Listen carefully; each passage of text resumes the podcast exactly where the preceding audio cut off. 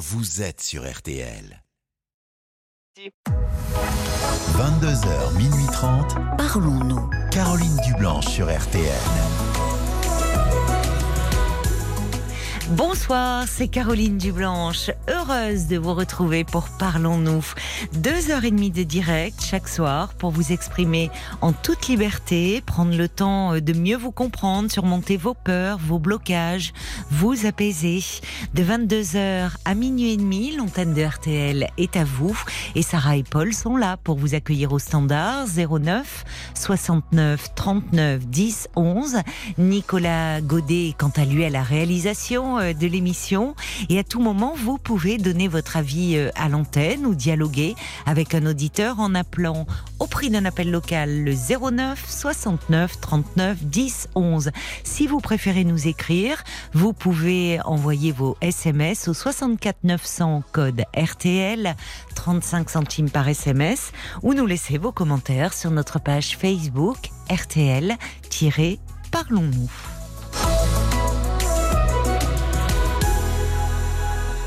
Bonsoir Pierre. Bonsoir Caroline. Bonsoir, bienvenue Pierre. Bien, je commence par vous dire que j'ai beaucoup d'admiration pour Paul. Ah bah écoutez, c'est dommage, il vient de sortir du studio. Mais je lui, oui, trans- oui. je lui transmettrai. Je lui euh, transmettrai. Ah, je lui transmettrai, promis. Alors, j'arrive à un moment très important de votre existence Oui, et je voulais vous en parler. mais avec plaisir.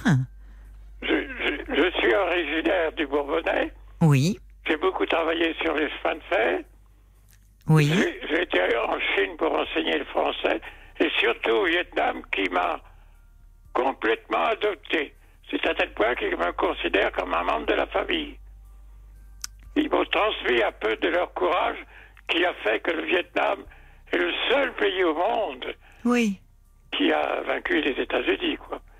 Alors, je ne veux pas trop parler. C'est votre introduc- introduction. Ah oui, oublié une chose, Caroline. Oui. J'ai entendu que vous aviez envoyé une photo, Oui. une dédicace, Oui. écrire que, que ligne pour une des personnes qui vous a consulté.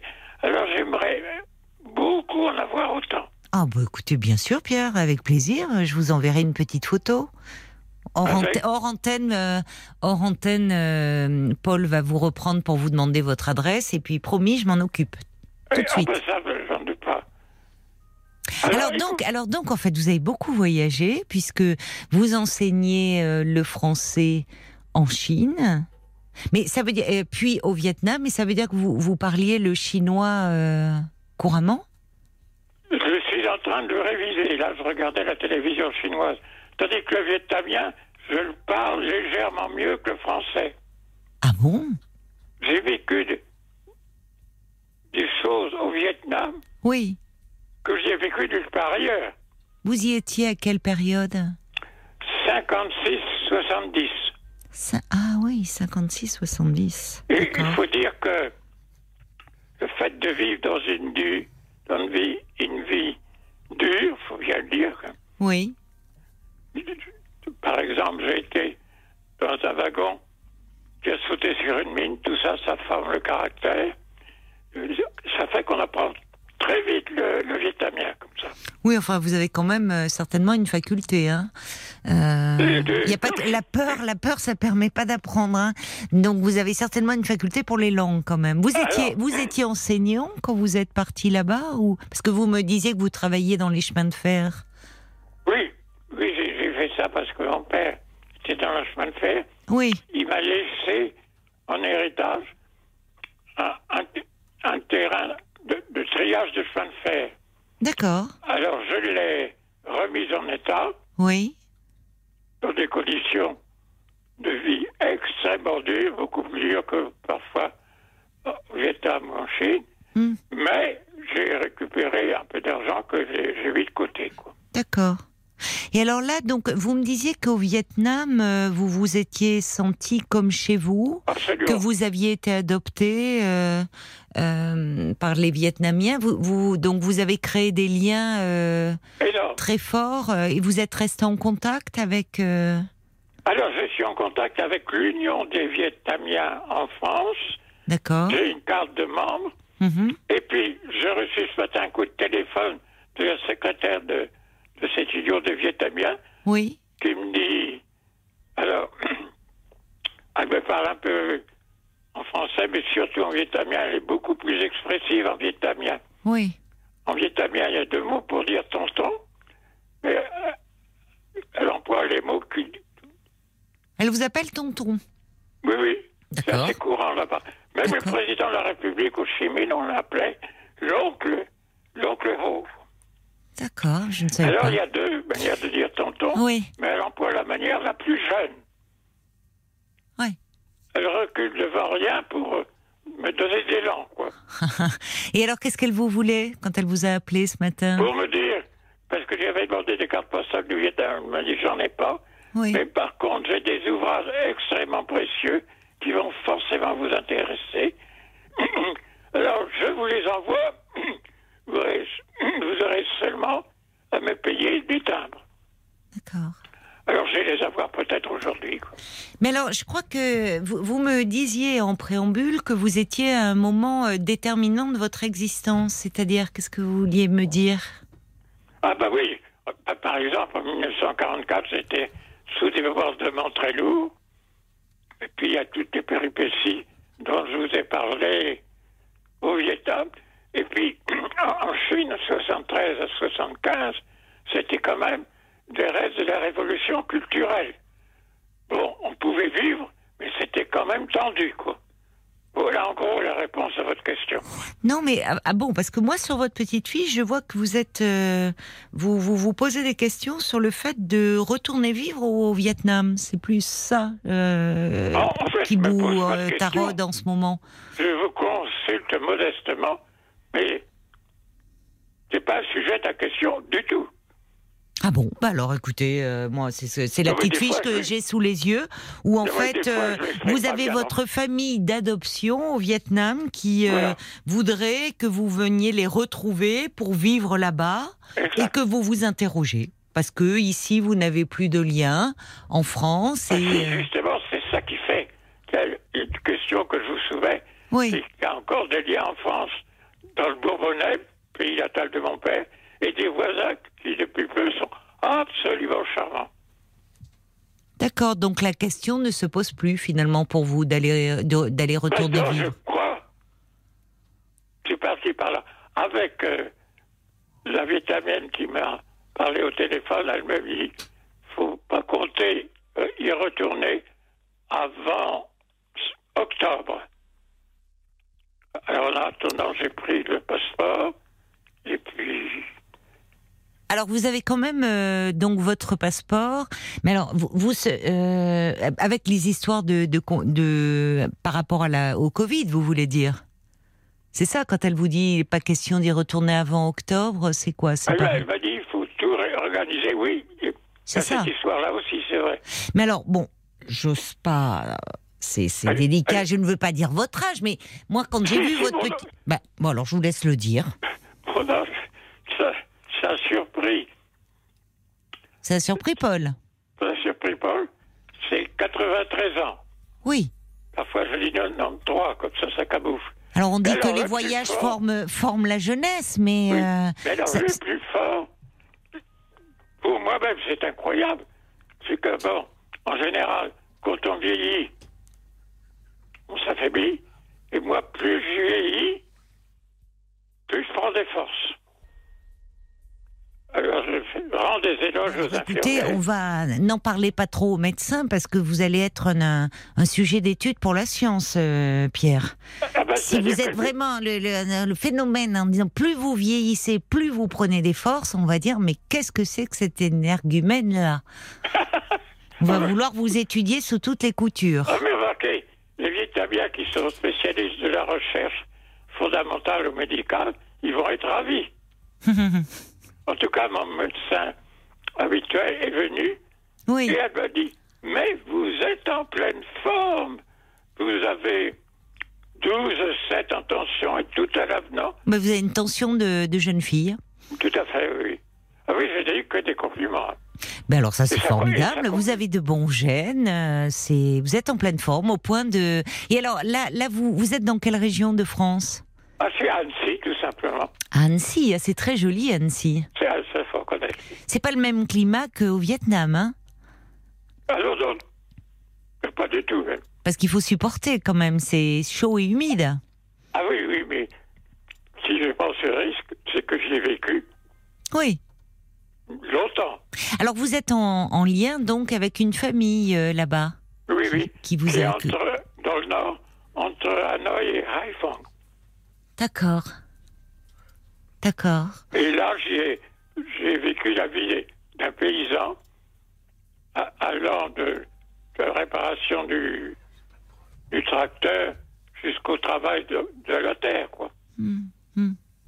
Mais alors aujourd'hui, euh, oui, donc au- aujourd'hui, euh, vous, vous prévoyez peut-être euh, de faire un voyage en octobre? Oui, c'est ce que m'a conseillé celle qui s'occupe si bien de moi. quoi. Vous êtes incroyable, hein, donc vous êtes prêt à reprendre l'avion, aller. Ah bah oui, oui, ça sans, sans l'ombre d'un problème, ça. bah, vous, vous avez vous avez une santé Oui, étonnante. je, je confirme, je ferais peut-être un crochet, pas l'Angleterre, où j'ai des amis qui sont quasiment aussi membres de la famille. D'accord, d'accord. Et Bon. puis, je vais, voir, il faudrait que je passe par l'Allier et par la Suisse, Bah, tant qu'à faire. où j'ai ma filleule. D'accord. Voilà. Bon, donc Ouais. alors c'est Paul finalement s'est enthousiasmé. C'est lui qui a peut-être envie de faire un voyage au Vietnam. Ah, mais attention, il est très vivement invité. Il est invité? Oui, oui.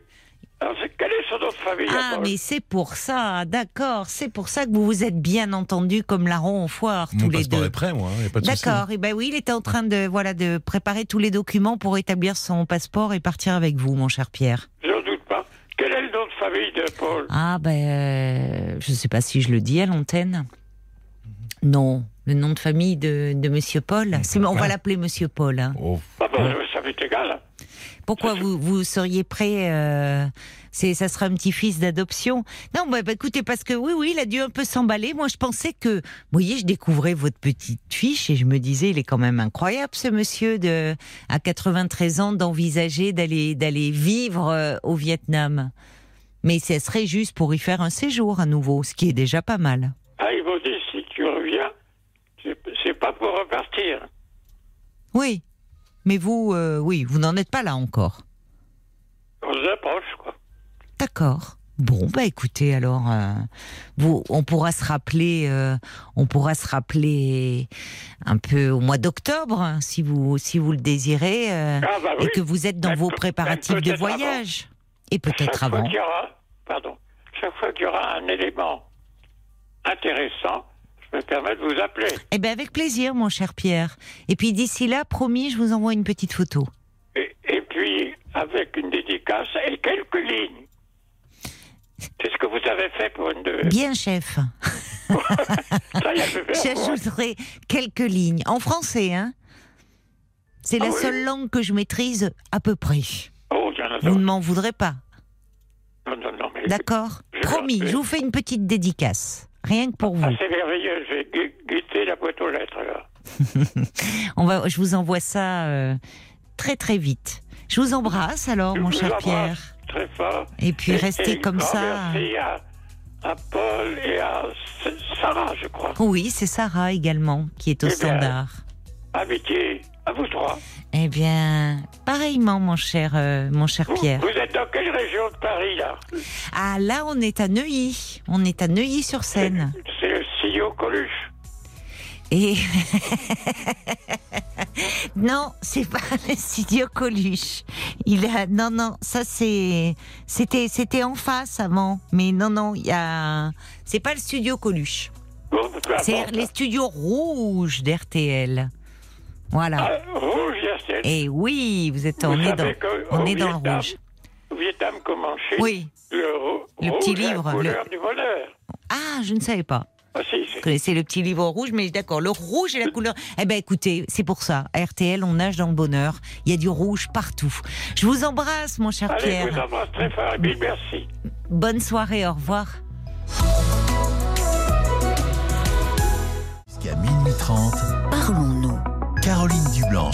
RTL.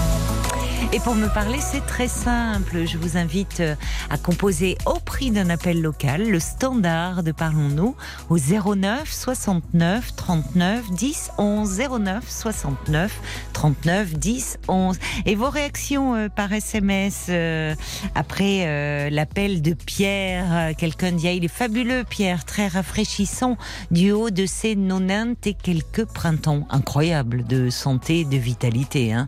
Il y a Jacques d'ailleurs, il dit quelle santé. Les voyages font partie des projets qui font avancer dans la vie. Compliment. Euh, puis il y a Michel de Bayonne, il lui fait penser à son papounet qui avait lui aussi 94 printemps, euh, grand voyageur également. Donc quand je dis que les voyages forment la jeunesse, voyez, ça maintient, ça maintient jeune d'esprit. Et il ajoute félicitations à ce grand voyageur. Bravo Pierre. Bonsoir Rosen. Bonsoir Caroline. Bonsoir, bienvenue. Oh, merci beaucoup. Et, et merci à Paul. Oui, bien, Oh, il est à côté de, de moi, il vous écoute. C'est un amour. Vous êtes tombé Il- sous il son charme. Allô? Qu'est-ce qui vous... Oui, oui, je dis, vous êtes tombé sous le charme de Paul.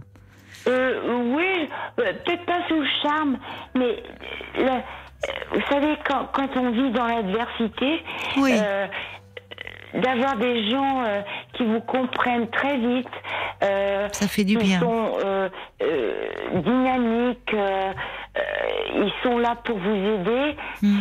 c'est génial. Mhm. Voilà. Donc merci beaucoup à lui. Voilà. Alors, je vous écoute, ma chère Rosen. Oui, ben voilà. J'ai perdu mon mari. Enfin, il est décédé il y a deux ans. euh, on Oui. va dire euh, mois pour mois. Ah, c'est une date anniversaire, là, le mois d'avril. Malheureusement. Alors, c'était en plein... au début Ah, du ben confinement voilà. Vous avez compris. Euh, c'était en plein.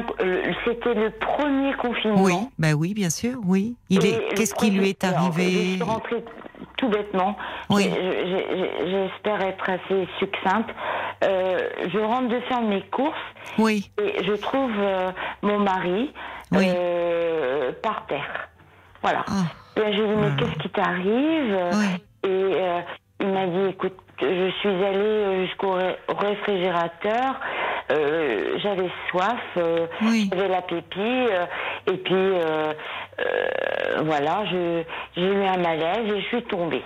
Alors, euh, donc euh, j'ai appelé le médecin. oui, Euh, bah, le premier confinement, on n'était pas habitué encore. Bien hein, sûr, euh, mais non, on et savait comment pas quoi faire. Non, non. Donc j'ai appelé le médecin de famille oui, qui est arrivé, mais euh, on va dire euh, euh, une heure après, parce qu'il avait tout- toutes ses consultations. Oh. Et euh, il, il a vu tout de suite que bon, il, avait dû se rompre le col du fémur, voilà. lors de sa chute, oui, c'est ça. Lors de sa chute, Oui. voilà. Bon, c'était euh, mon mari avait une spondylarthrite euh, ankylosante. Ah oui, d'accord. Et Mhm. euh, voilà quoi. bon, bref. Donc il a été évacué. Moi, j'étais, Oui. vous savez, spontanément euh, euh, prête à suivre les ambulanciers. Et les ambulanciers me, me disaient non, non, vous- ne serez pas mise à l'hôpital. Donc Eh oui. en fait, j'ai vécu euh, et, et surtout mon mari Mm. l'horreur. Ça veut dire que je n'avais pas le droit de le voir. Je, je- je me suis présentée trois fois à l'hôpital. Mm. Oui. Il y avait un barrage. Oui. Donc, je n'ai pas pu le voir. J'ai réussi, grâce à une, une, enfin, une femme âgée, euh, à expliquer mon désarroi. Euh, elle faisait partie de, enfin, j'allais dire du, du, du cordon euh, euh, qui empêchait les gens euh, d'aller de, de D'aller et venir, oui, de- oui. d'expliquer que euh, j'a- j'avais apporté avec moi, euh, mais, mais, mais, mais d'avoir à dire ça en, au 21e siècle. Mais je sais pas, j'ai eu, une- on, on- on va dire une bonne, euh, enfin, euh, enfin, comment, comment vous dire ça, euh, présence d'esprit. J'avais euh, mes gants, des gants.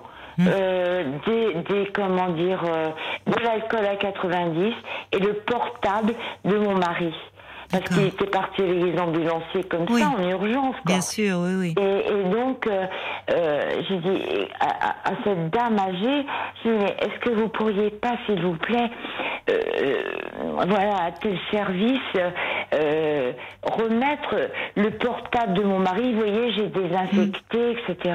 Et puis, voilà. Et ben voilà. Ben, mon mari était ravi parce que il y avait une infirmière formidable qui lui prêtait son, son portable pour me téléphoner. Oui. Et je dis, euh, euh, la pauvre, euh, elle n'a pas que ça à faire, quoi. Euh, autant avoir euh, le portable de mon mari. Oui, euh, mais enfin, elle était sensible au fait qu'il se retrouvait tout seul, comme ça. Exactement, Donc, euh, bon. exactement. Donc, il a été hospitalisé. Voilà. Et puis, en fait, bah, il, ne s'en est pas remis. Il- alors, on, ne savait pas à l'époque. Ce qui était à l'origine du malaise, peut-être aussi, parce que c'est ça. Il est. Vous parlez du, du col du fémur, mais auparavant, il avait fait un malaise. Donc, euh, Oui, il avait fait un malaise. ben oui. Puis après, on a su que, euh, en fait, à 10 ans, euh, il, il était issu de. Enfin, tous les deux, on était profs, hein, et, et, tout, et tout a son mérite. Hein. Parce- Je, je dis ça pour ça, parce que euh, il a vécu dans un milieu très pauvre et euh, bah, ils vivaient tous euh, dans la même pièce et il avait été contaminé euh, au niveau de la tuberculose par Ah un tonton qui, comme il dit, qui l'aimait énormément. Mais le tonton, il sait pas ce qu'il voulait. Hein. Euh, bah, voilà. Donc, euh, à, à 11 ans, il a... Oui. Alors, à 11 ans, il était déjà euh, sans son père, qui était décédé d'un infarctus. Et euh, il a contracté euh, dans cette même pièce Hmm. le, le comment dire la tuberculose. Hmm. Et euh, bah, à l'époque, on soignait avec les moyens du bord. hein. Oui. Mais Voilà. pourquoi vous parlez de ça? Parce que quel lien avec. euh, Bah, le lien, son- c'est que euh, moi, j'ai voulu savoir, quand, quand j'étais sur le qui mis debout pour savoir euh, à l'hôpital ce qu'il avait, parce que on n'arrêtait pas de me dire qu'il était euh, sous oxygène, etc. Et puis, euh, j'ai dit, est-ce qu'il a, euh, on découvrait ça, hein, le, le- Bah oui, euh, la voilà. Covid. Ouais, le Covid. Et euh, j'ai reçu un coup de fil d'un médecin. Alors, merci à lui, j'ai pas retenu son nom. Il m'a dit non. Et il est décédé euh, d'une de la, de la tuberculose, mais de- d'une tuberculose qui n'est pas euh, contagieuse. D'accord. Ah oui, c'est pour ça Voilà. donc, Donc, qu'il avait, euh, il fille. avait cette fragilité-là contractée dans l'enfance. Voilà. D'accord, ma comprends. fille et moi avons passé trois tests, trois QT, euh, pour vérifier si on n'était pas Mais oui, contaminé. bien sûr. Et, et donc, euh, c'était pas le cas. Hmm. Et, et vous vous rendez compte, il, est décédé de cette maladie Oui. à, à- Tant d'années après. 72 ans, alors qu'il avait contracté cette maladie à, euh, À 10 ans. Voilà. Oui, oui, 11 ans. oui. Voilà. Et Oui. bon, moi, mon problème, c'est que euh, bon, il, il est décédé euh, il y, a, il y a deux ans, Oui. et je n'arrive pas à pleurer. Tout est, est emmagasiné, comme on dit, euh, familièrement. J'ai les boules, je ne peux pas, je ne peux pas. Je ne peux pas pleurer. Et qu'est-ce qui vous dérange dans le fait de ne pas pouvoir pleurer? Qu'est-ce qui vous gêne? Ah, bah, bah, ce qui me gêne, c'est que je voudrais euh, me, me vider de mes Ah, angoisses. de- de ma d'accord. Parce que- parce que vous êtes très 38 angoissée. de bonheur avec lui. Voilà. Oui, mais parce que non, mais euh, c'est important de dire, c'est plus fréquent qu'on ne le pense, hein, de, de ne Oui. pas arriver à pleurer, et ce qui ce qui ne veut pas dire qu'on n'est pas rempli de tristesse. Donc en fait, oui, j'entends pour vous pleurer, ça serait ça serait une façon de vous libérer au fond. Ah, alors là, vous avez, le mot juste. Me libérer. Hmm. Parce que ça m'éviterait de prendre euh, les anxiolytiques euh, que, que, que j'ai dû euh, augmenté parce que, mais j'ai prévenu mon, médecin. Je suis suivie par mon médecin qui m'a dirigée au, comment dire, au CMP. une sophrologue qui est formidable et comment dire une, une infirmière psy au mmh. CMP. Voilà. Mais ces angoisses, alors est-ce que euh, c'est est-ce que vous aviez des angoisses avant euh, du vivant de votre mari? Est-ce qu'elles se sont accentuées depuis ou est-ce qu'elles sont apparues après son décès? Euh, Non, voilà. Non, mais ce qui se passe, c'est que je vais essayer d'être succincte. C'est que j'ai eu, j'ai vécu le matriarcat avec ma mère. Bon, elle est décédée euh, il y a, en septembre à 99 ans. J'ai payé très cher par mois pour pouvoir assurer, parce qu'elle n'avait jamais travaillé, euh, comment dire, l'EHPAD dans, dans, dans, lequel elle, elle, était. Oui. Et euh, c'était une femme autoritaire, mmh. euh, enfin, on va dire pas à son âme. Hein. Je veux pas lui jeter la pierre alors qu'elle est décédée, mais et, par exemple, moi j'étais quelqu'un de, de très... Un, jour adolescente, je, m'étais rebellée. Je lui avais dit, mais si je pleure, si je ris, c'est que je suis vivante. Mais elle vous le reprochait? Il ne fallait pas pleurer, voilà. Ah ben oui, vous voyez. Ah, c'est clair. Il ne fallait pas pleurer, euh, rire pour n'importe quoi, mais surtout pleurer.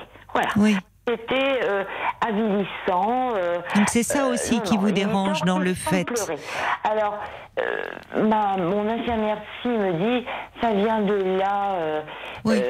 Rosienne, vous... vous ça, ça, ne se défait pas comme ça. Non.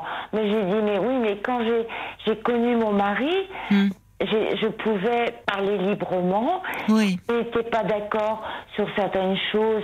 Bah, voilà, on n'était pas d'accord et puis c'est tout. Il n'y avait pas, euh, euh, j'étais pas obligée. Vous vous sentiez libre, oui, c'est ça. De... de mentir, de, de cacher, de voilà. Et avec ma mère, ça a toujours été comme ça. Alors votre mère, vous l'avez perdue en septembre là de cette année. Voilà. Mais euh, c'est affreux pour pour ceux qui peuvent m'écouter, mais été un soulagement un soulagement. Voilà. C'était, ça vous pesait ce lien, euh, oui. Ah ben, ce lien, euh, le, bah, ce lien. Par rapport au lien, l'argent que, que, que, que, je versais tous les mois, mais qui, pour moi, par rapport au lien que j'avais avec elle, ne, ne justifiait pas au combien cet argent versé. Oui, mais vous n'avez jamais été proche, enfin, vous ne vous êtes jamais sentie euh, comprise euh, par elle. Ah non, non, non, non. Il n'y avait que ma sœur aînée qui. Moi, j'étais la cadette. Hein. Hum. Alors, euh, donc, ma sœur aînée a suivi toute. Enfin, elle sortait, ma mère, d'un milieu mais très, très pauvre. Et donc, la réussite, c'était l'école, par l'école. Alors, ce qui a été le cas euh, pour euh, la fratrie, parce qu'on est trois. Euh, donc, et, ma sœur a fait des études très brillantes, voilà. Et puis, bah, moi, beaucoup moins brillante, hein, parce que c'était pas ma tasse de thé. bon, j'étais une bonne élève, mais voilà quoi. Je, je, voulais faire autre chose que, que, que que ma mère imposait. Et ma mère imposait qu'on soit prof. Voilà, c'était, enfin, enseignante. Oui, euh, pour elle, c'était la réussite, euh, c'est ça, devenir enseignant à ce moment-là, c'était. Voilà, exact. Il y avait un prestige aussi, enfin, il y avait, c'était. Voilà. L'enseignant était respecté du, du temps de votre mère. ça a changé, mais c'était c'était une figure, oui, l'enseignant. Il y a eu ce qu'on appelle, à l'époque, on appelait euh, l'accident de parcours. Il y, a, il y a eu, on était donc deux sœurs, mais mais il y avait trop d'écart. Il y avait mm. huit ans et demi entre ma sœur et moi. Donc, je sais pas, quand elle était en fac, euh, moi j'étais encore au collège, euh, voilà. Il n'y a pas eu d'atome crochu. Et après, il y a eu euh, bah, mon frère. Alors là, oh, un garçon, alléluia, qui allait garder le nom de la famille. Euh, et, il est né, ma mère avait 44 ans. Oui. Et, ma sœur et moi, euh, moi j'avais 10 ans, ma sœur 17. Mais on a adoré cet enfant. Moi, surtout moi, parce que ma soeur était déjà euh, à l'université, moi j'étais au, lycée, et, et, et mon frère, c'était comme un baigneur, on va dire. Voilà. Voilà, c'est exactement ça. On voit bien euh, à quel point, enfin là, le, le, le décès encore récent de, de, votre mère fait, fait ressurgir en vous toute votre enfance, tout ce manque aussi finalement de la relation, et que vous avez besoin. Vous, vous ne vous ne pleurez pas, mais vous avez beaucoup de choses à, à dire, à exprimer. C'est bien que vous voyez. Vous me dites, vous avez vu l'infirmière euh, psy là au CMP ce matin, c'est ça? Oui. Vous la voyez à quel rythme? Bah, euh, au départ, c'était tout euh, deux fois par semaine. Oui. Une fois par semaine. D'accord. Et, maintenant On s'est rendu compte que, bah, surtout avec euh, l'aide de la sophrologue, D'accord. elle m'avait indiqué oui. que, comment dire, on va dire tous les 15 jours, hmm. je, je, voyais l'une ou l'autre. Et j'étais vraiment gâtée. Ça vous fait du bien Oh oui, parce que ce sont des, des femmes qui comprennent tout du premier coup. Voilà.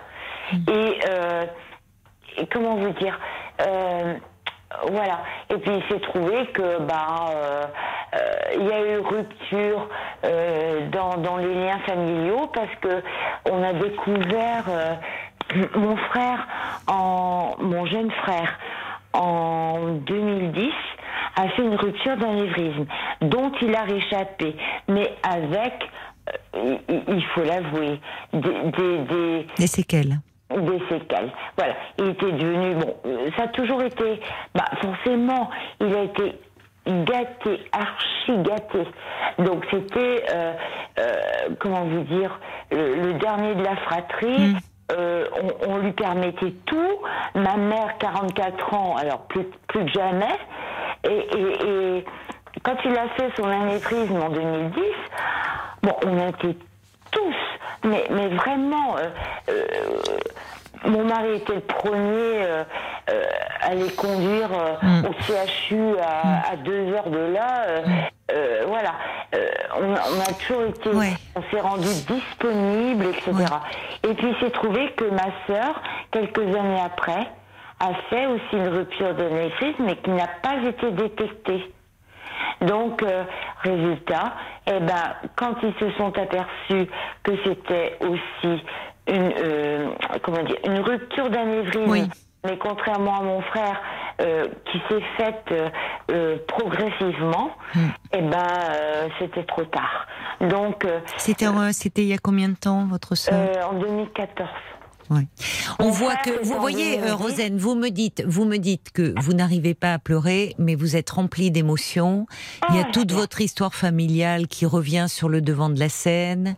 Euh, il y a, vous avez perdu des, des, des piliers des, des, personnages essentiels de votre existence. Alors il y avait ce lien très proche euh, avec votre mari, dont là vous vous sent, vous pouviez être vous-même parce qu'on sent que vous êtes quelqu'un de très émotif. Et, et, ça et ça rend à, l'inverse de votre mère, bon qui était peut-être lié à son éducation, au contexte beaucoup plus dur, où finalement les émotions ne pouvaient pas s'exprimer. Et il y a certainement quelque chose de cet ordre-là. Et c'est vrai que là ça fait deux pertes en peu de temps euh, qui bah, qui font qui ravivent beaucoup beaucoup d'émotions en vous. Et c'est bien que vous ayez euh, des lieux pour pouvoir les exprimer et différemment. Avec l'infirmière psy du CMP vous pouvez raconter votre histoire. Avec la sophrologue vous pouvez euh, finalement trouver une forme d'apaisement autrement et qui passe aussi par le corps. Donc c'est une très, c'est très complémentaire. C'est bien. ça va vous aider. Je suis d'accord avec vous. Oui. Et, la dernière séance euh, avec euh, la sophrologue, oui. Euh, c'était sous forme de, on va dire d'un, jeu, c'était ludique. Oui. elle, elle m'a présenté euh, un tas de cartes. Oui. Et elle m'a dit, choisissez euh, dans le lot sept cartes. Ah. Et puis, arrivé à la septième, euh, j'ai hésité. Euh, j'ai failli, euh, comment dire, euh, je, je sais, oui, c'était, euh, attendez, la septième carte, c'était, oh, Peu importe, c'est pas très grave au fond. C'est oui, non, Oui. mais si, si, si, parce que j'étais très étonnée moi-même. Euh, elle m'a dit, je sais quelle carte vous devez tirer. Et puis Ah elle bon m'a dit, mais je vous, je vous dirai pas laquelle. Et j'ai j'ai tiré, j'ai hésité. Et puis en fait, Hmm. j'ai- j'ai pas pris cette carte-là. Et la carte, c'était euh, l'absence de, de, de, comment vous dire, de, alors, parce que je suis quelqu'un de Oui. reconnu de très très dynamique, mais euh, n'ayant pas confiance. Voilà, le manque de confiance en moi. Voilà. Et pourquoi vous me dites la dernière séance avec la sophrologue, c'est vous n'allez pas la revoir? Oh si, Ah, si, bon. Ah, C'était la dernière par rapport à, parce qu'il y a, il y, a, Oui. il y a trois jours de ça, quoi. Donnez-vous Voilà. du temps, donnez-vous du temps, Rosen. C'est pas Oui, grave que vous puissiez pas pleurer. Je reçois un petit message de Jacques qui dit chaque deuil est vécu d'une façon personnelle et différente, mais il est vrai que le chagrin doit pouvoir euh, s'exprimer. Euh, le temps aide et, et l'accompagnement que vous avez aussi. Donc continuez votre parcours parce qu'on sent qu'il y a tout un passé qui, re- qui remonte à la surface et ce qui est très fréquent euh, lors du décès d'un parent. Il y a aussi votre mari euh, qui avec qui vous avez passé 38 ans. C'est énorme. C'est donc bon. Vous avez besoin euh, et vous avez su euh, demander de l'aide et trouver des personnes qui peuvent vous accompagner dans ce cheminement là que vous avez à faire.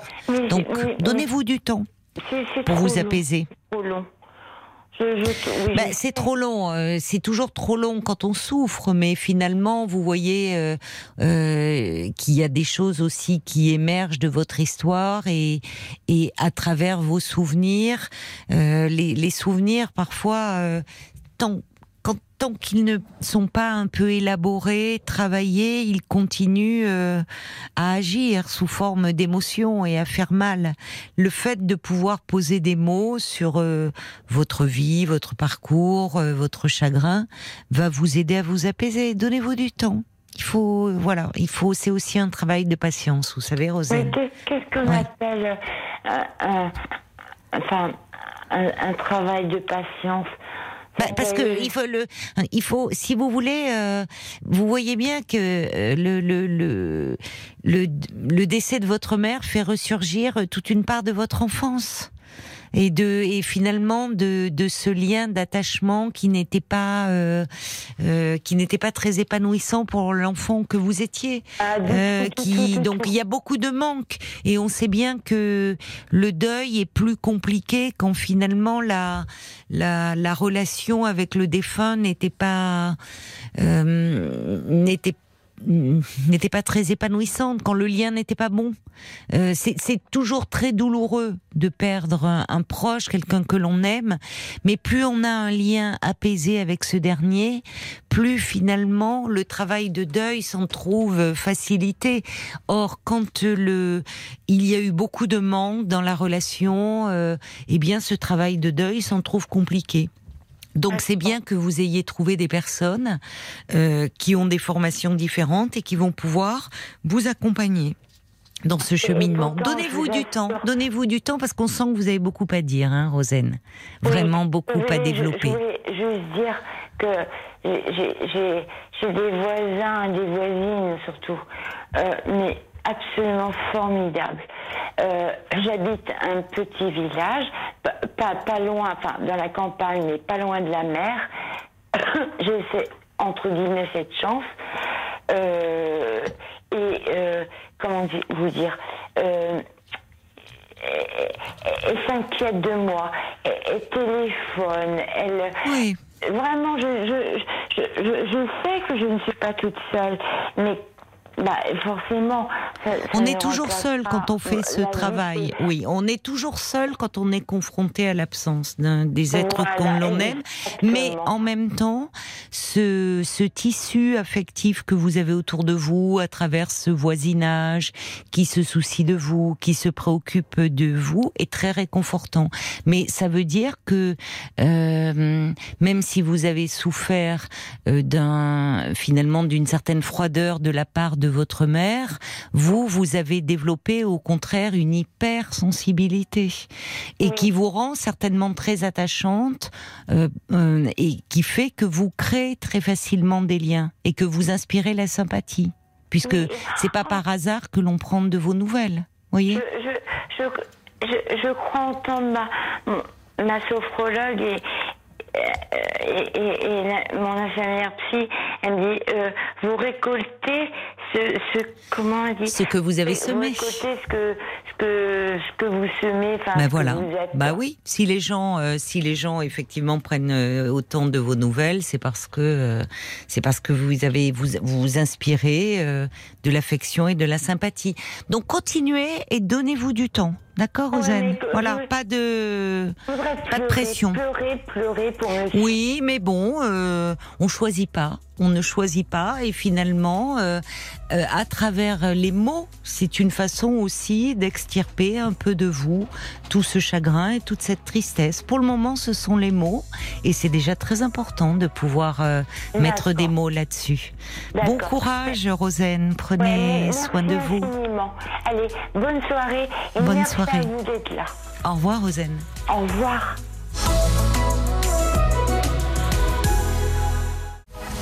22h, minuit 30. Parlons-nous. Caroline Dublanche sur RTN. 09 69 39 10 11, c'est le standard de Parlons-nous que vous pouvez appeler si vous désirez euh, me parler. C'est ce qu'a fait Claudine. Bonsoir Claudine. Bonsoir Caroline. Bonsoir, ravie de vous accueillir. Oh oui, je suis très contente de vous avoir parce que j'ai pas disons que j'ai plus un moral du tonnerre comme j'avais là, même pendant le Covid, tout ça, parce que j'ai une très mauvaise santé ben oui. et j'ai perdu mon autonomie. Ah oui. Alors ça, c'est quelque chose que je ne peux pas accepter. Ben oui. Je comprends. Voilà, je ne peux pas accepter. comment Qu'est-ce pourquoi euh, Expliquez-moi. J'ai de l'arthrose depuis des années, disons. Ma pauvre. Ah, oui, c'est. Oui. Et pourtant, vous n'êtes pas si. Vous n'êtes. Non, euh, j'ai de l'arthrose depuis j'ai 24-25 ans. Ah bon? Ah oui, oui. Mais vous avez fait beaucoup de sport Vous avez Non, du tout. Non Je suis pas sportif pour un, un fou.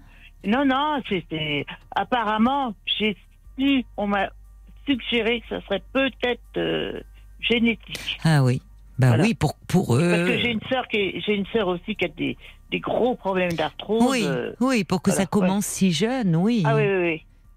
Donc, mais, euh, mais pas de type, euh, enfin pas de maladie auto-immune, type ah polyarthrite, rhumatoïde. Non, c'est, ah j'allais dire juste de l'arthrose, mais enfin. De l'arthrose, d'accord et qui s'est mis un, petit peu partout dans, vos dans, les ah, genoux. dans vos genoux. Euh, quand j'étais encore plus jeune, j'ai eu une, grosse scoliose.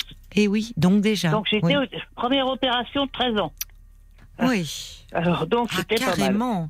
Oui, parce ah qu'à ce moment-là, euh, on faisait de la rééducation, euh, mais vous, c'est carrément une, intervention. Ah oui, oui, c'était trop important pour. d'accord, d'accord.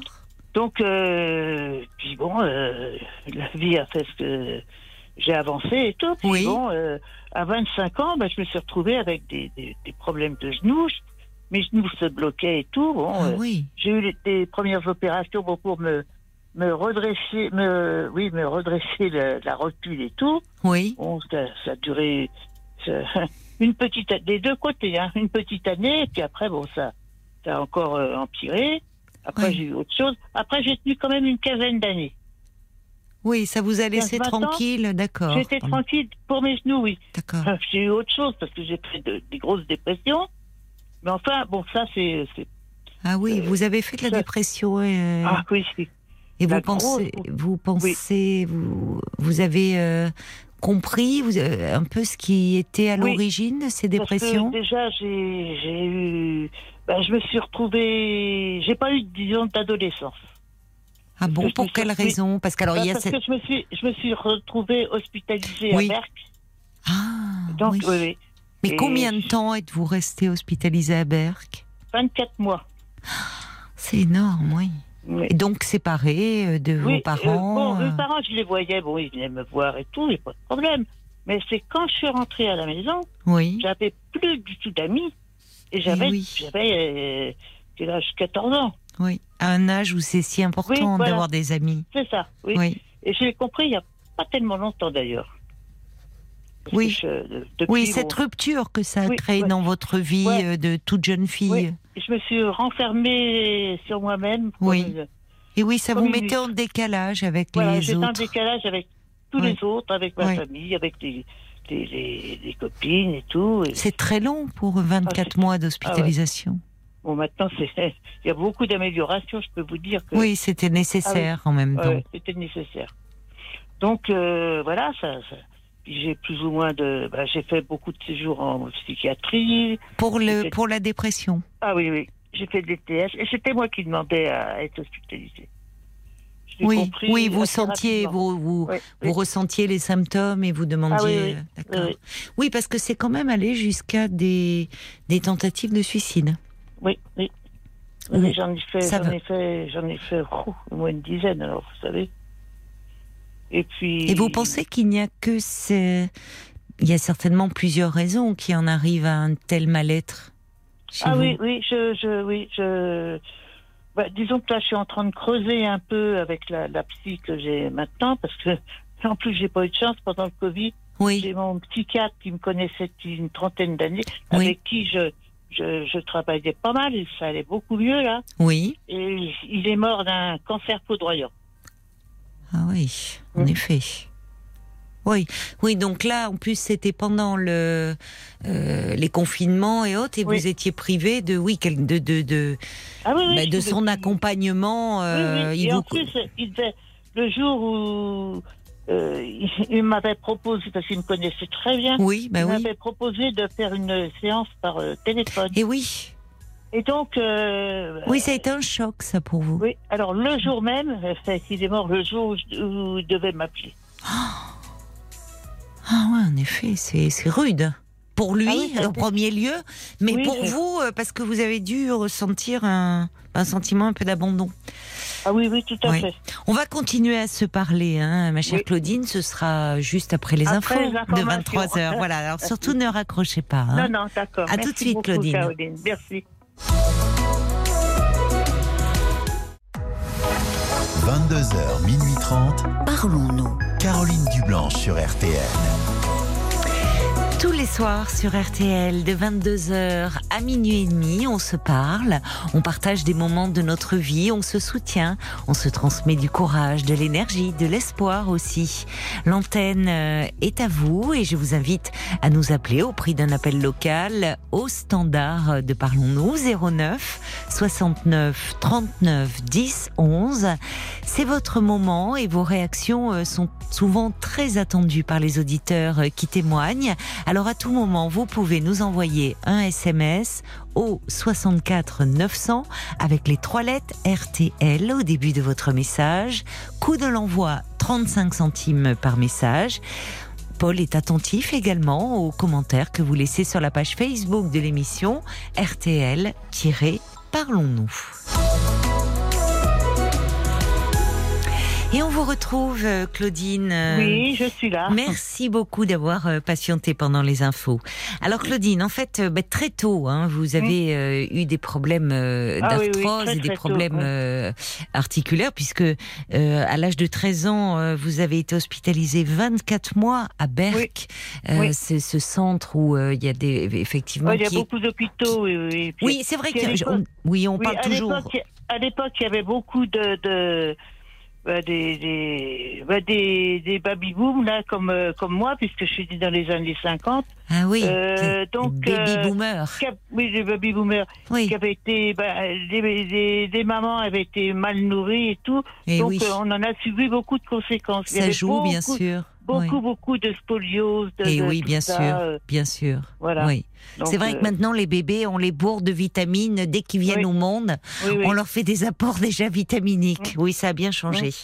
Mm. Oui, donc vous nous dites que bah, quand après ces 24 mois d'hospitalisation, vous êtes revenu et puis effectivement bah, vous étiez en décalage avec ah, vos, vos, camarades et on en parlait parce que vous nous dites que outre ces problèmes, vous mm. avez souffert aussi de graves dépressions et vous avez été les, dépressions, j'ai. Oh, ça a commencé vers mes. Ouais, quand euh, j'ai commencé à travailler, donc au, moment que j'avais 20, 20, 22 ans à peu près. D'accord. Et, et, au moment où vous êtes rentré dans la vie active, et votre travail euh, bah, euh, J'étais employé de bureau. Vous étiez employé de bureau, d'accord. D'accord. Ça me, plaisait, ça me plaisait pas mal. Oui.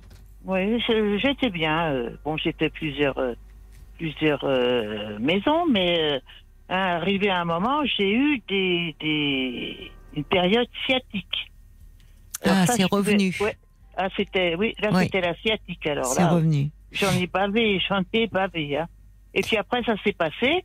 Donc après, bah, ça a été à peu près bien jusqu'en 80, 81, 82. Oui. Là, j'ai commencé à souffrir de mes genoux. À nouveau.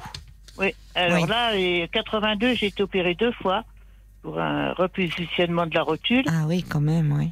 Et ça n'a pas réussi. 83, bah, j'ai traîné toute l'année 83. Oui. Puis 84, j'étais de nouveau réopéré. Et là, euh, euh, avec les deux opérations que j'avais eues, donc euh, j'ai tenu le coup pendant 15-20 ans à peu près.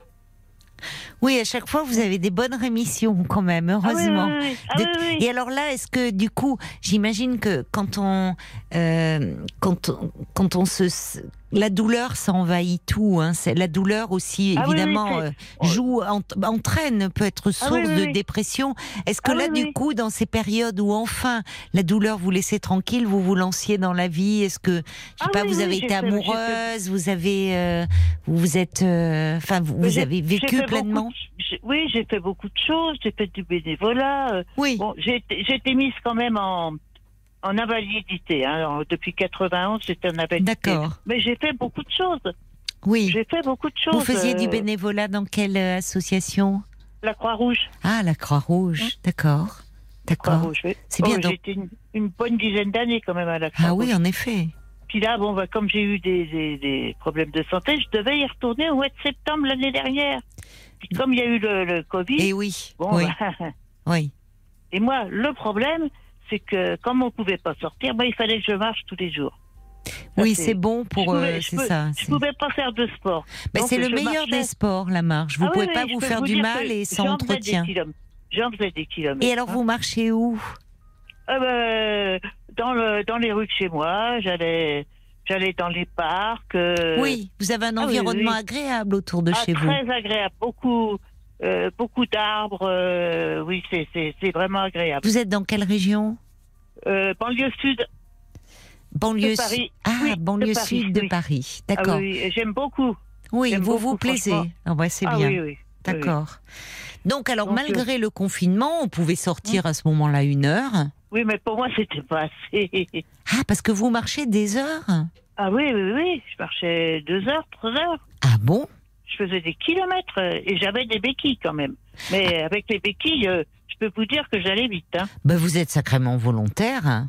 oui. Parce que marcher 2-3 heures avec des ah béquilles. oui, oui, Mais là, euh, là, je, là, je suis un peu, disons, désemparée. Oui, qu'est-ce qui se passe en ce ben, moment Disons que maintenant, ben, même pour être en étant chez moi, je suis obligée d'avoir chez moi même je prends mon déambulateur.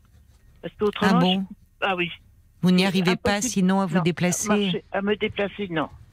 Non. Et, depuis combien de temps vous constatez euh, comme ça que vous êtes. Euh, enfin, que c'est plus...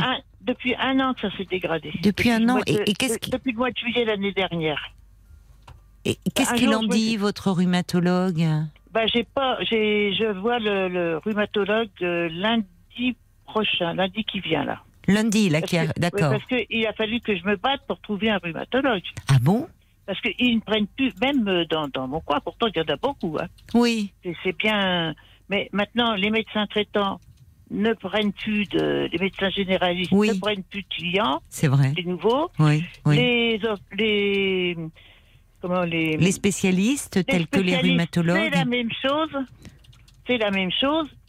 Alors euh, là, Donc je, vous avez oui bah, et puis fait- et puis il y a des délais d'attente en plus Oui. de de bah là, j'ai eu de la chance parce que j'ai fait un hôpital où, on m'a- où j'ai seulement attendu que deux mois pour avoir un rendez-vous. Alors ça, j'ai- j'étais chanceuse là. Ben oui, on en est donc, là, euh, oui, c'est vrai. Oui. Mais enfin. euh, Donc c'est la première fois que vous allez le voir là lundi, le Oui, rhumatologue. Oui, oui, oui, à l'hôpital, oui, c'est une, une dame euh, Oui. dans un hôpital à côté de chez moi. Mais pourtant, avec tous les problèmes que vous avez eus, euh, je suis étonnée que vous ne soyez pas suivi par. Alors évidemment, Ah non, non, par un jamais- rhumatologue. Oui, ah non, non. Mais Et puis en plus, par, par-dessus le marché, je me suis fait opérer d'une. Enfin, j'ai eu une sleeve pour pouvoir être opérée de mon genou. Parce que j'étais Ah obèse. oui, bien sûr. Ah oui, vous aviez des problèmes d'obésité. Ah oui, et puis maintenant, avec le, le Covid, bah, c'est revenu.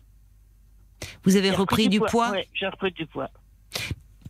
Ben, parce que Alors, vous ça- marchez moins et puis peut-être Bah, que marche du coup, comme vous vous ennuyez, euh, Ah vous bah oui. grignotez plus. Et pourtant, je peux vous dire, je mange pas de gâteau, des trucs comme ça. Je Oui. mange, euh, voilà. Oui, mais vous bougez moins aussi. Et je bouge plus, je ne bouge plus. C'est ça qui me qui me ronge aussi, c'est que je peux plus. Bah donc il était, il est important que vous voyiez un médecin Ah parce oui, que oui, vous oui. me dites ça a démarré en juillet, mais qu'est-ce que Hum. comme ça, sans raison euh, Bah écoutez, si j'avais j'avais tout j'avais mal quoi parce que de toute façon j'avais commencé à chercher euh, à chercher un orthopédiste euh, un ortho oui, je sais plus comment on dit un orthopédiste Oui, pour me faire euh, réopérer de mon deuxième genou. Hmm. Bon, J'étais en train de faire euh, me renseigner, qui était bien, qu'est-ce que voilà.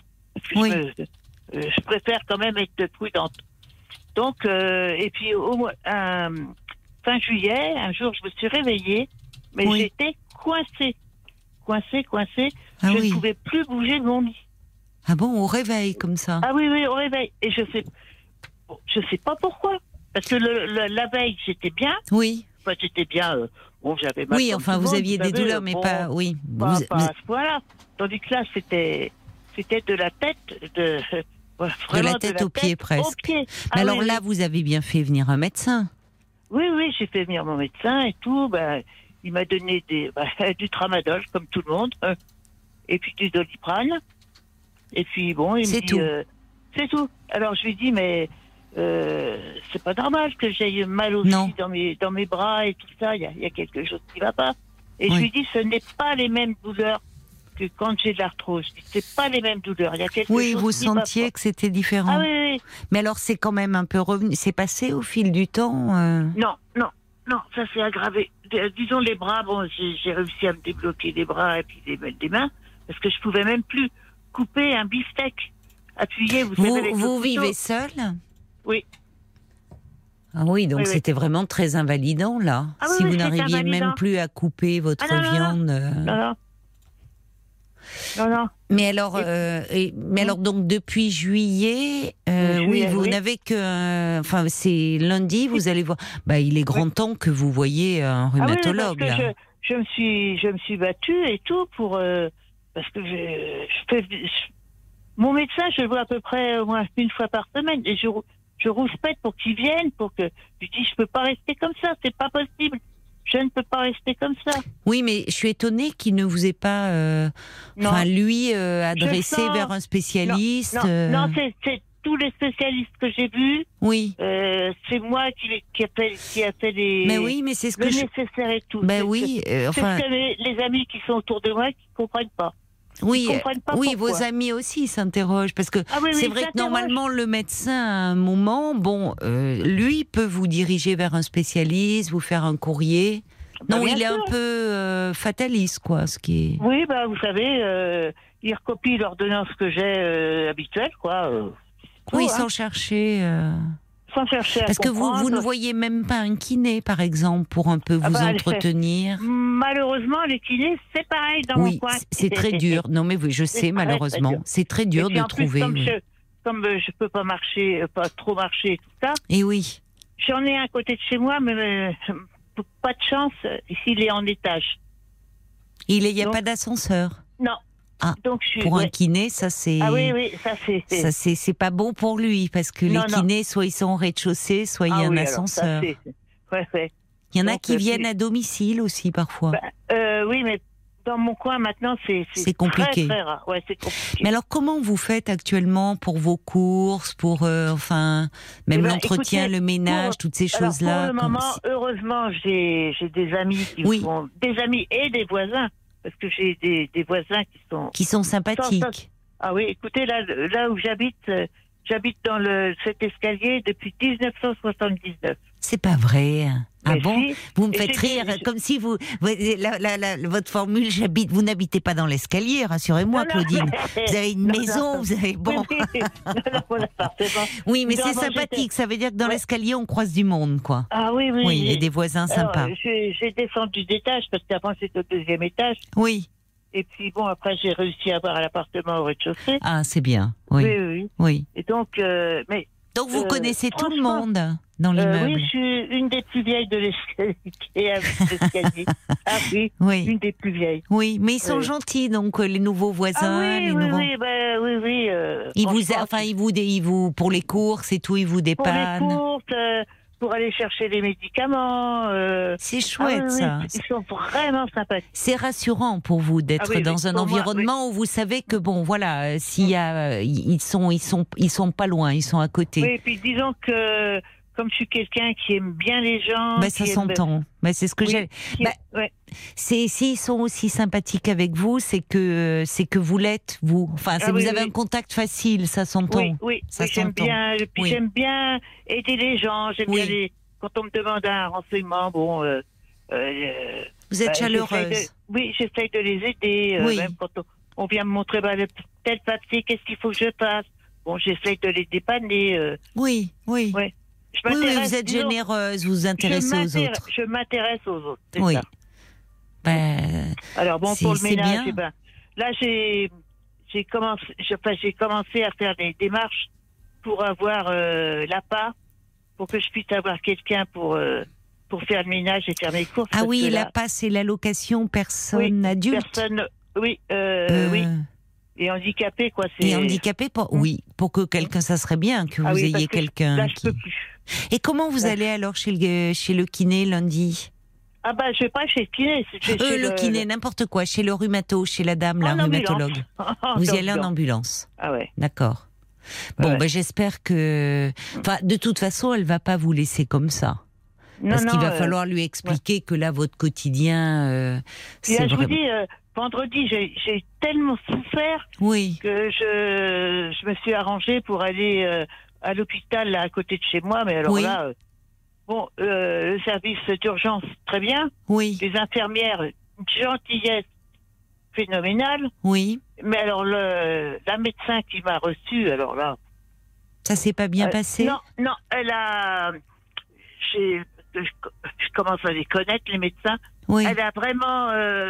Elle croyait pas à ce que je lui disais, si vous, si vous voulez. Ah bon? Elle mettait en doute. euh, Oui, en doute que je lui les- disais. les que douleurs que vous éprouviez. douleurs, Oui, oui. Oui, oui. Ah oui. Elle m'a même dit, euh, à un moment, elle me dit, bah, vous savez pourquoi vous avez mal? Ben, Je dis non. Je dis, c'est pas les, les douleurs habituelles que j'ai. euh. Oui, dis, à mon genou, oui, d'accord, mais le reste, non. oui, oui. Alors elle m'a dit, ah, bah, de toute façon, vous êtes obèse. ah oui. Oh là là. Et puis elle m'a demandé comment je faisais pour mes courses et mes courses, Oh là et là, mon repassage et tout ça. Oh, c'est pas correct, alors, ça, de vous dire ça de la je part dis, médecin. Ouais, alors je dis, écoutez, jusqu'à maintenant, j'essayais de. J'avais des voisins qui me- m'emmenaient en course. Et je Oui. dis, maintenant, je peux même plus monter en voiture. Je peux plus. Je peux plus euh, soulever mes jambes et tout ça, c'est l'horreur. Alors, c'est vrai. euh, Alors euh, c'est- dur parce qu'on sait que le, enfin l'obésité euh, c'est pas vous euh, enfin ah, c'est pas un choix. Hein. ben Ça, non c'est pas un choix enfin c'est comme si elle vous reprochait euh, Ah oui, oui. alors vous dites vous-même bon vous avez fait cette sleeve qui avait très bien marché puis départ, pendant oui, le puis après, bon. confinement, euh, bon, bah, vous avez moins marché. euh, Il y a, il y a une, il y a une, une- une fragilité sur ce sur Mm. ce plan-là, mais en, en- enfin de la part de médecin, c'est Mm. C'est pas correct du Et le tout pire, de, de vous rendre si responsable de ça. Si je faisais le- mon ménage et tout ça, je dis non, ben, Oui, de toute façon, euh, n'y de temps en temps, il y a le voisin qui passe, on donne un coup de balai, et me la par terre. euh, Oh, il est euh, sympa, puis votre voisin, oui, oui. donc. Ah bah, oui. tous, hein, autant qu'ils sont. Hein. Oui, ils sont Et vraiment puis, euh, gentils. comment, pour, pour le linge, ben, je dis, vous savez, je le mets dans la machine à laver, je l'étends bien, et puis je le plie. Oui, Alors, euh, elle me dit, oh, elle me dit, je suis sûre que vous le faites. euh, là, vous n'êtes pas fatigué, euh, vous n'avez Oh. pas de douleur. mais c'était, ah, oui. mais c'est, Vous savez, je n'ai rien dit parce que j'étais tellement offusquée, oui, je comprends. ça m'a. Oui. alors depuis, je suis. depuis- Elle est, elle est pas là. On aurait dit qu'elle était là pour vous faire la morale et pour ah oui, vous oui, oui, juger. Tout à fait, tout à fait. Et je peux vous dire que pourtant j'avais très très mal. Oui. Euh, je n'ai pas eu même un, un cachet d'aspirine. Elle vous a rien prescrit. Non, non, elle m'a rien prescrit. Elle m'a juste donné le, le compte rendu de la, vi- de- de la Oui, visite que bah, j'ai faite et c'est tout. Mais c'était une urgentiste, euh, ce Oui, médecin? oui, oui. Ah Une oui. urgentiste. Une jeune oui. femme ou? Non, non. Euh, oh, euh, 45, 50 ans. Oui, quand enfin, même. elle a porté un jugement. Voilà, vous Oui, étiez obèse, donc euh, ouais, c'est c'est c'est c'est terrible. Ouais, puis elle m'a dit de toute façon, euh, euh, comment ça se fait Vous venez maintenant, euh, vous avez ça depuis, euh, vous souffrez depuis euh, beaucoup depuis le mois de juillet. Ben, je dis Madame, j'ai au Elle mois vous juillet reproche de l'année- pas être venue plus tôt en plus. Oui, alors Oui. je lui ai dit Madame, euh, Madame, vous m'excuserez, mais au mois de juillet, euh, il y avait encore le plan blanc et je pouvais pas me, Mais oui, je, mais je oui. pouvais pas me déranger. oui. Puis elle m'a demandé si je buvais. Oh, elle me dit vous devez vous droguer. Oui. Elle m'a dit vous devez, vous devez boire. Mais Oh, non, bah, mais c'est invraisemblable. Ah oui, oui. Elle, elle, vous- elle vous a dit comme ça, vous devez boire. Ah oui, oui, vous devez boire. Mais c'est invraisemblable ces a priori qu'elle avait là vous vous droguez? Oh bah si, vous savez, avec Vous- le, le tramadol. Avec- je lui ai répondu Non mais pardonnez-moi, je ris, je ne Ah ris pas de vous, mais je trouve Non, non, ça mais- tellement insensé. Non, non, mais je me, de je me dire à une dame de votre demandé Si je âge. rêvais. Oui, Oui. je me demandais si je, je rêvais. hein. Oui, oui, ben, je vous comprends.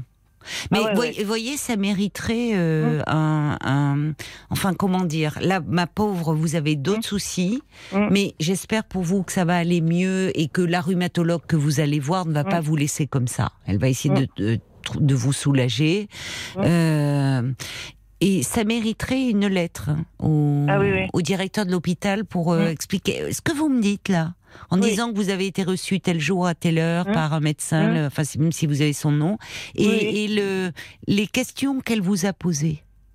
Parce que là, euh, on n'est plus, Ah ouais. enfin là, on était, euh, ça tournait, euh, c'est du jugement plein pot là. Vous êtes sous, sous couvert que vous aviez un problème d'obésité, vous étiez alcoolique, drogué. En plus, c'est complètement nul de dire ça parce que euh, des, des personnes qui ont des douleurs comme ça chroniques, euh, d'une certaine façon, oui, elles finissent par être droguées entre guillemets parce que Bah, les sûr. antidouleurs, bien sûr qu'il y a une accoutumance et que euh, c'est quand on est on est shooté aux Et là, antidouleurs. Et là, je peux vous dire que ça fait deux, trois jours, je commence à avoir des hallucinations.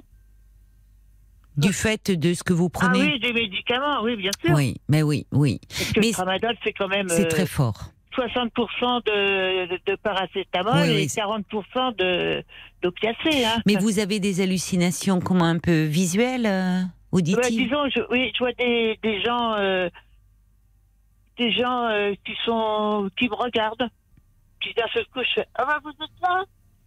Et toc, euh, ça se, Oui, ça part comme, ça euh, part. comme, comme oui, oui, fumée. oui, oui.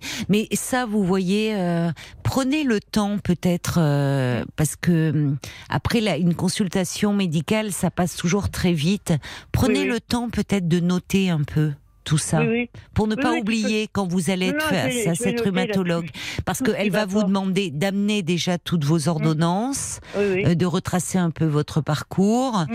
et euh, et puis euh, les dernières ordonnances. Et ce que vous me dites aussi que avec les prescriptions que ça vous donne des hallucinations. Ah parce qu'il faut revoir ça. Elle va rassurez-vous elle va pas vous supprimer les antidouleurs. Ah non, non, non, mais euh, sais. parfois on est obligé de faire un peu un sevrage parce progressif. que là, ça fait, ça fait un bout de temps que je prends du tramadol. Et je sais très bien qu'il y a beaucoup de problèmes avec le travail. Oui, il y a beaucoup de problèmes. Il peut y avoir une accoutumance et puis euh, et puis bon. Mais vous voyez en plus quelqu'un qui, comme vous, vous avez un seuil euh, certainement assez élevé au niveau de la douleur, parce qu'au fond la douleur, elle a toujours fait partie de votre ben, vie. Bien sûr. Donc euh, quand vous dites au médecin que là vous sentez que la douleur elle est différente de celle que vous connaissez, c'est une indication. Bah, Mais on doit se fier aussi à ce que dit la personne. Euh, là, là c'est une douleur différente. Et puis on laisse pas quelqu'un juste à le shooter euh, sans savoir un peu ce qui se passe. Alors. Bah oui. Il se peut, bien sûr, que la prise de poids n'arrange rien sur vos articulations, malheureusement, évidemment. Mais c'est pas en vous disant euh, vous êtes en obésité que bon ben et en gros on peut rien faire. Parce que d'ailleurs à un moment il faut déjà un peu vous soulager mmh. que vous puissiez retrouver un peu de mobilité un peu d'autonomie puisque que vous je puisse, que je puisse dormir parce qu'il y a des et que vous puissiez cette semaine j'ai été trois jours à faire une nuit blanche. Bah, tellement vous souffriez. Ah oui oui tellement tout ça il faut le dire hein, la rhumato. Vraiment euh, et vous savez, il existe aussi euh, dans les des, des, centres de prise en charge de la douleur. Oui, mais le problème, le problème, c'est que ça fait longtemps que j'en parle à mon médecin traitant. Oui. Parce qu'il faut une lettre du médecin traitant. Et lui, il, il ne veut pas. Un papier, pour, bah, euh, disons qu'il me dit ouais, ouais. ouais il prend pas assez au sérieux. Non, je non, non, il prend pas, il écoute pas ce qu'on dit. Alors. Puis alors, pour changer de médecin, maintenant, euh, faut, se lever de bonne heure. Hein. Mais parce que vous, on voit que vous, vous cherchez de l'aide. Ah et je ah trouve à partir du moment, enfin, quand on souffre, on essaie mm. tout ce qui se présente. Et c'est vrai que il y a des centres. Euh, moi, j'ai travaillé à un moment, quelques années, euh, dans un centre comme ça de prise en charge de la douleur, où c'est mm. des, ce qu'on appelle des douleurs chroniques. Alors, vous êtes vraiment bah, complètement ah dans le cadre. Bah, C'est-à-dire une douleur qui ne passe pas au bout de trois mois malgré les traitements. Et, et, là, il y a plusieurs spécialités euh, qui travaillent de façon à réduire l'intensité de la douleur. Ah oui, oui. Vous voyez? Donc, euh, euh, les, les, il y a des, des, chacun dans sa spécialité euh, veille à apporter un soulagement. Donc bah ça peut valoir le coup parce que du ah coup il y a un bilan. Bon, vous allez voir déjà. Écoutez, c'est très bien que vous ayez ce rendez-vous lundi. Voir, euh, j'espère que vous allez avoir un bon contact euh, avec cette rhumatologue. Et en tout cas, il faut bien lui dire là, mm. parce que qu'elle qu'elle comprenne à quel point vous êtes volontaire. Parce que jusqu'à il y a encore un an, vous mm. vous me dites que vous marchiez deux trois heures avec des béquilles. C'est important de lui dire à la rhumatologue bah, parce que ça montre que euh, vraiment vous vous êtes très combatif, mmh. très volontaire, voyez? Ah oui, oui, et, que là, ben, malheureusement, euh, vous n'y arrivez plus. Hein. Vous n'y mmh. arrivez plus et donc il faut vraiment qu'on vous soulage. Alors, je euh, peux vous dire, j'ai une, une euh, je dis toujours impossible, pas Claudine. Oui, je vous assure. Vous êtes mignonne. Impossible, impossible pas Claudine. Ah non. Vous avez vraiment une énergie. Euh... J'ai, il y a longtemps, ben, j'ai, bon là, la, dépression, ça va, ça va bien. Oui, je trouve, oui, franchement, quand on vous ça entend, va très bien. Et, et, et, je trouve que franchement, avec euh, vu l'intensité de votre douleur, mm. eh ben pour arriver et à garder le moral que vous avez, mm. ben je vous tire mon chapeau. Ah ben, franchement. Les, les, tous, les, les, gens qui sont autour de moi, mes voisins, mes, tous les gens que je connais, ils n'en reviennent pas que je, je tienne le coup comme ça. Oui, et puis parce que la douleur, vous savez, ça, ça envahit tout et ça rend, ça joue sur l'humeur et, et ah forcément qu'on n'a pas le moral. Et ça peut même rendre très souvent agressif. et on ben, n'entend pas ça chez vous voyez, parce que vous pourriez justement, quand on a mal, on se replie sur soi. Et puis on n'a pas tellement envie d'aller vers les autres et on a envie d'être tranquille. Et vous, malgré ça, vous restez euh, d'un tempérament très jovial. On sent qu'il y a même de la gaieté. Comme vous dites, impossible n'est pas Claudine. C'est ce que dit d'ailleurs Jo. Elle dit, bah, cette soirée est rythmée de personnes dotées d'une très belle énergie, malgré leur handicap ou leurs 93 ans. Elle faisait allusion à Pierre. et elle dit, bah, vraiment, Jo dit, Claudine a toute ma compassion. Ah oui, on peut euh, pas, euh, c'est pas possible. J'ai baissé les bras assez longtemps. Maintenant que j'ai trouvé quelqu'un, bon, la, psychiatre qui s'occupe de moi maintenant, qui m'a, elle, est spécialisée dans la psychiatrie des, des, des seniors. D'accord, c'est bien Et je ça. suis très très bien tombée. Vous êtes, oui, bah, tant mieux. Je suis contente parce que ça a été un coup Et, très très donc, rude pour elle m'a vous de. vraiment aidé à me sortir de ma coquille. Oui, Bon, et puis euh, j'ai dit des choses que même à mon autre euh, psychiatre, oui, à mon cher psychiatre, j'ai jamais dit. Et je peux Oui. vous dire que euh, c'est des trucs difficiles, difficiles à dire, difficiles Oui. à. oui. Et là, là, j'ai vraiment commencé à me sentir libre, libre. Ah, c'est bien, c'est bien, Ah, c'est bien, c'est bien que vous ayez trouvé quelqu'un euh, Oui. avec qui vous vous sentiez euh, tellement en confiance. Ah oui, oui, oui. Euh, Il y a Michel de Bayonne qui revient sur euh, ce, cette, cette, euh, euh, cet échange que vous avez eu avec ce Oui. médecin urgentiste, vraiment, Mm. qui dit c'est très mal placé, euh, ses réflexions, c'est insultant. Euh, Oui. Il dit vraiment, euh, euh, il vous embrasse très fort, Michel. Ah bah, il vous merci. souhaite plein de Ah courage, vous n'en manquez pas. Franchement, je me suis vraiment sentie insultée, là. Oui, mais je comprends. C'était insultant ce Mm. qu'elle disait. C'était insultant. Et c'est pour ça que je vous dis donc ça Parce que- mériterait une lettre au Et, et directeur. en plus, par-dessus le marché, quand j'ai lu la, la, la- le de la...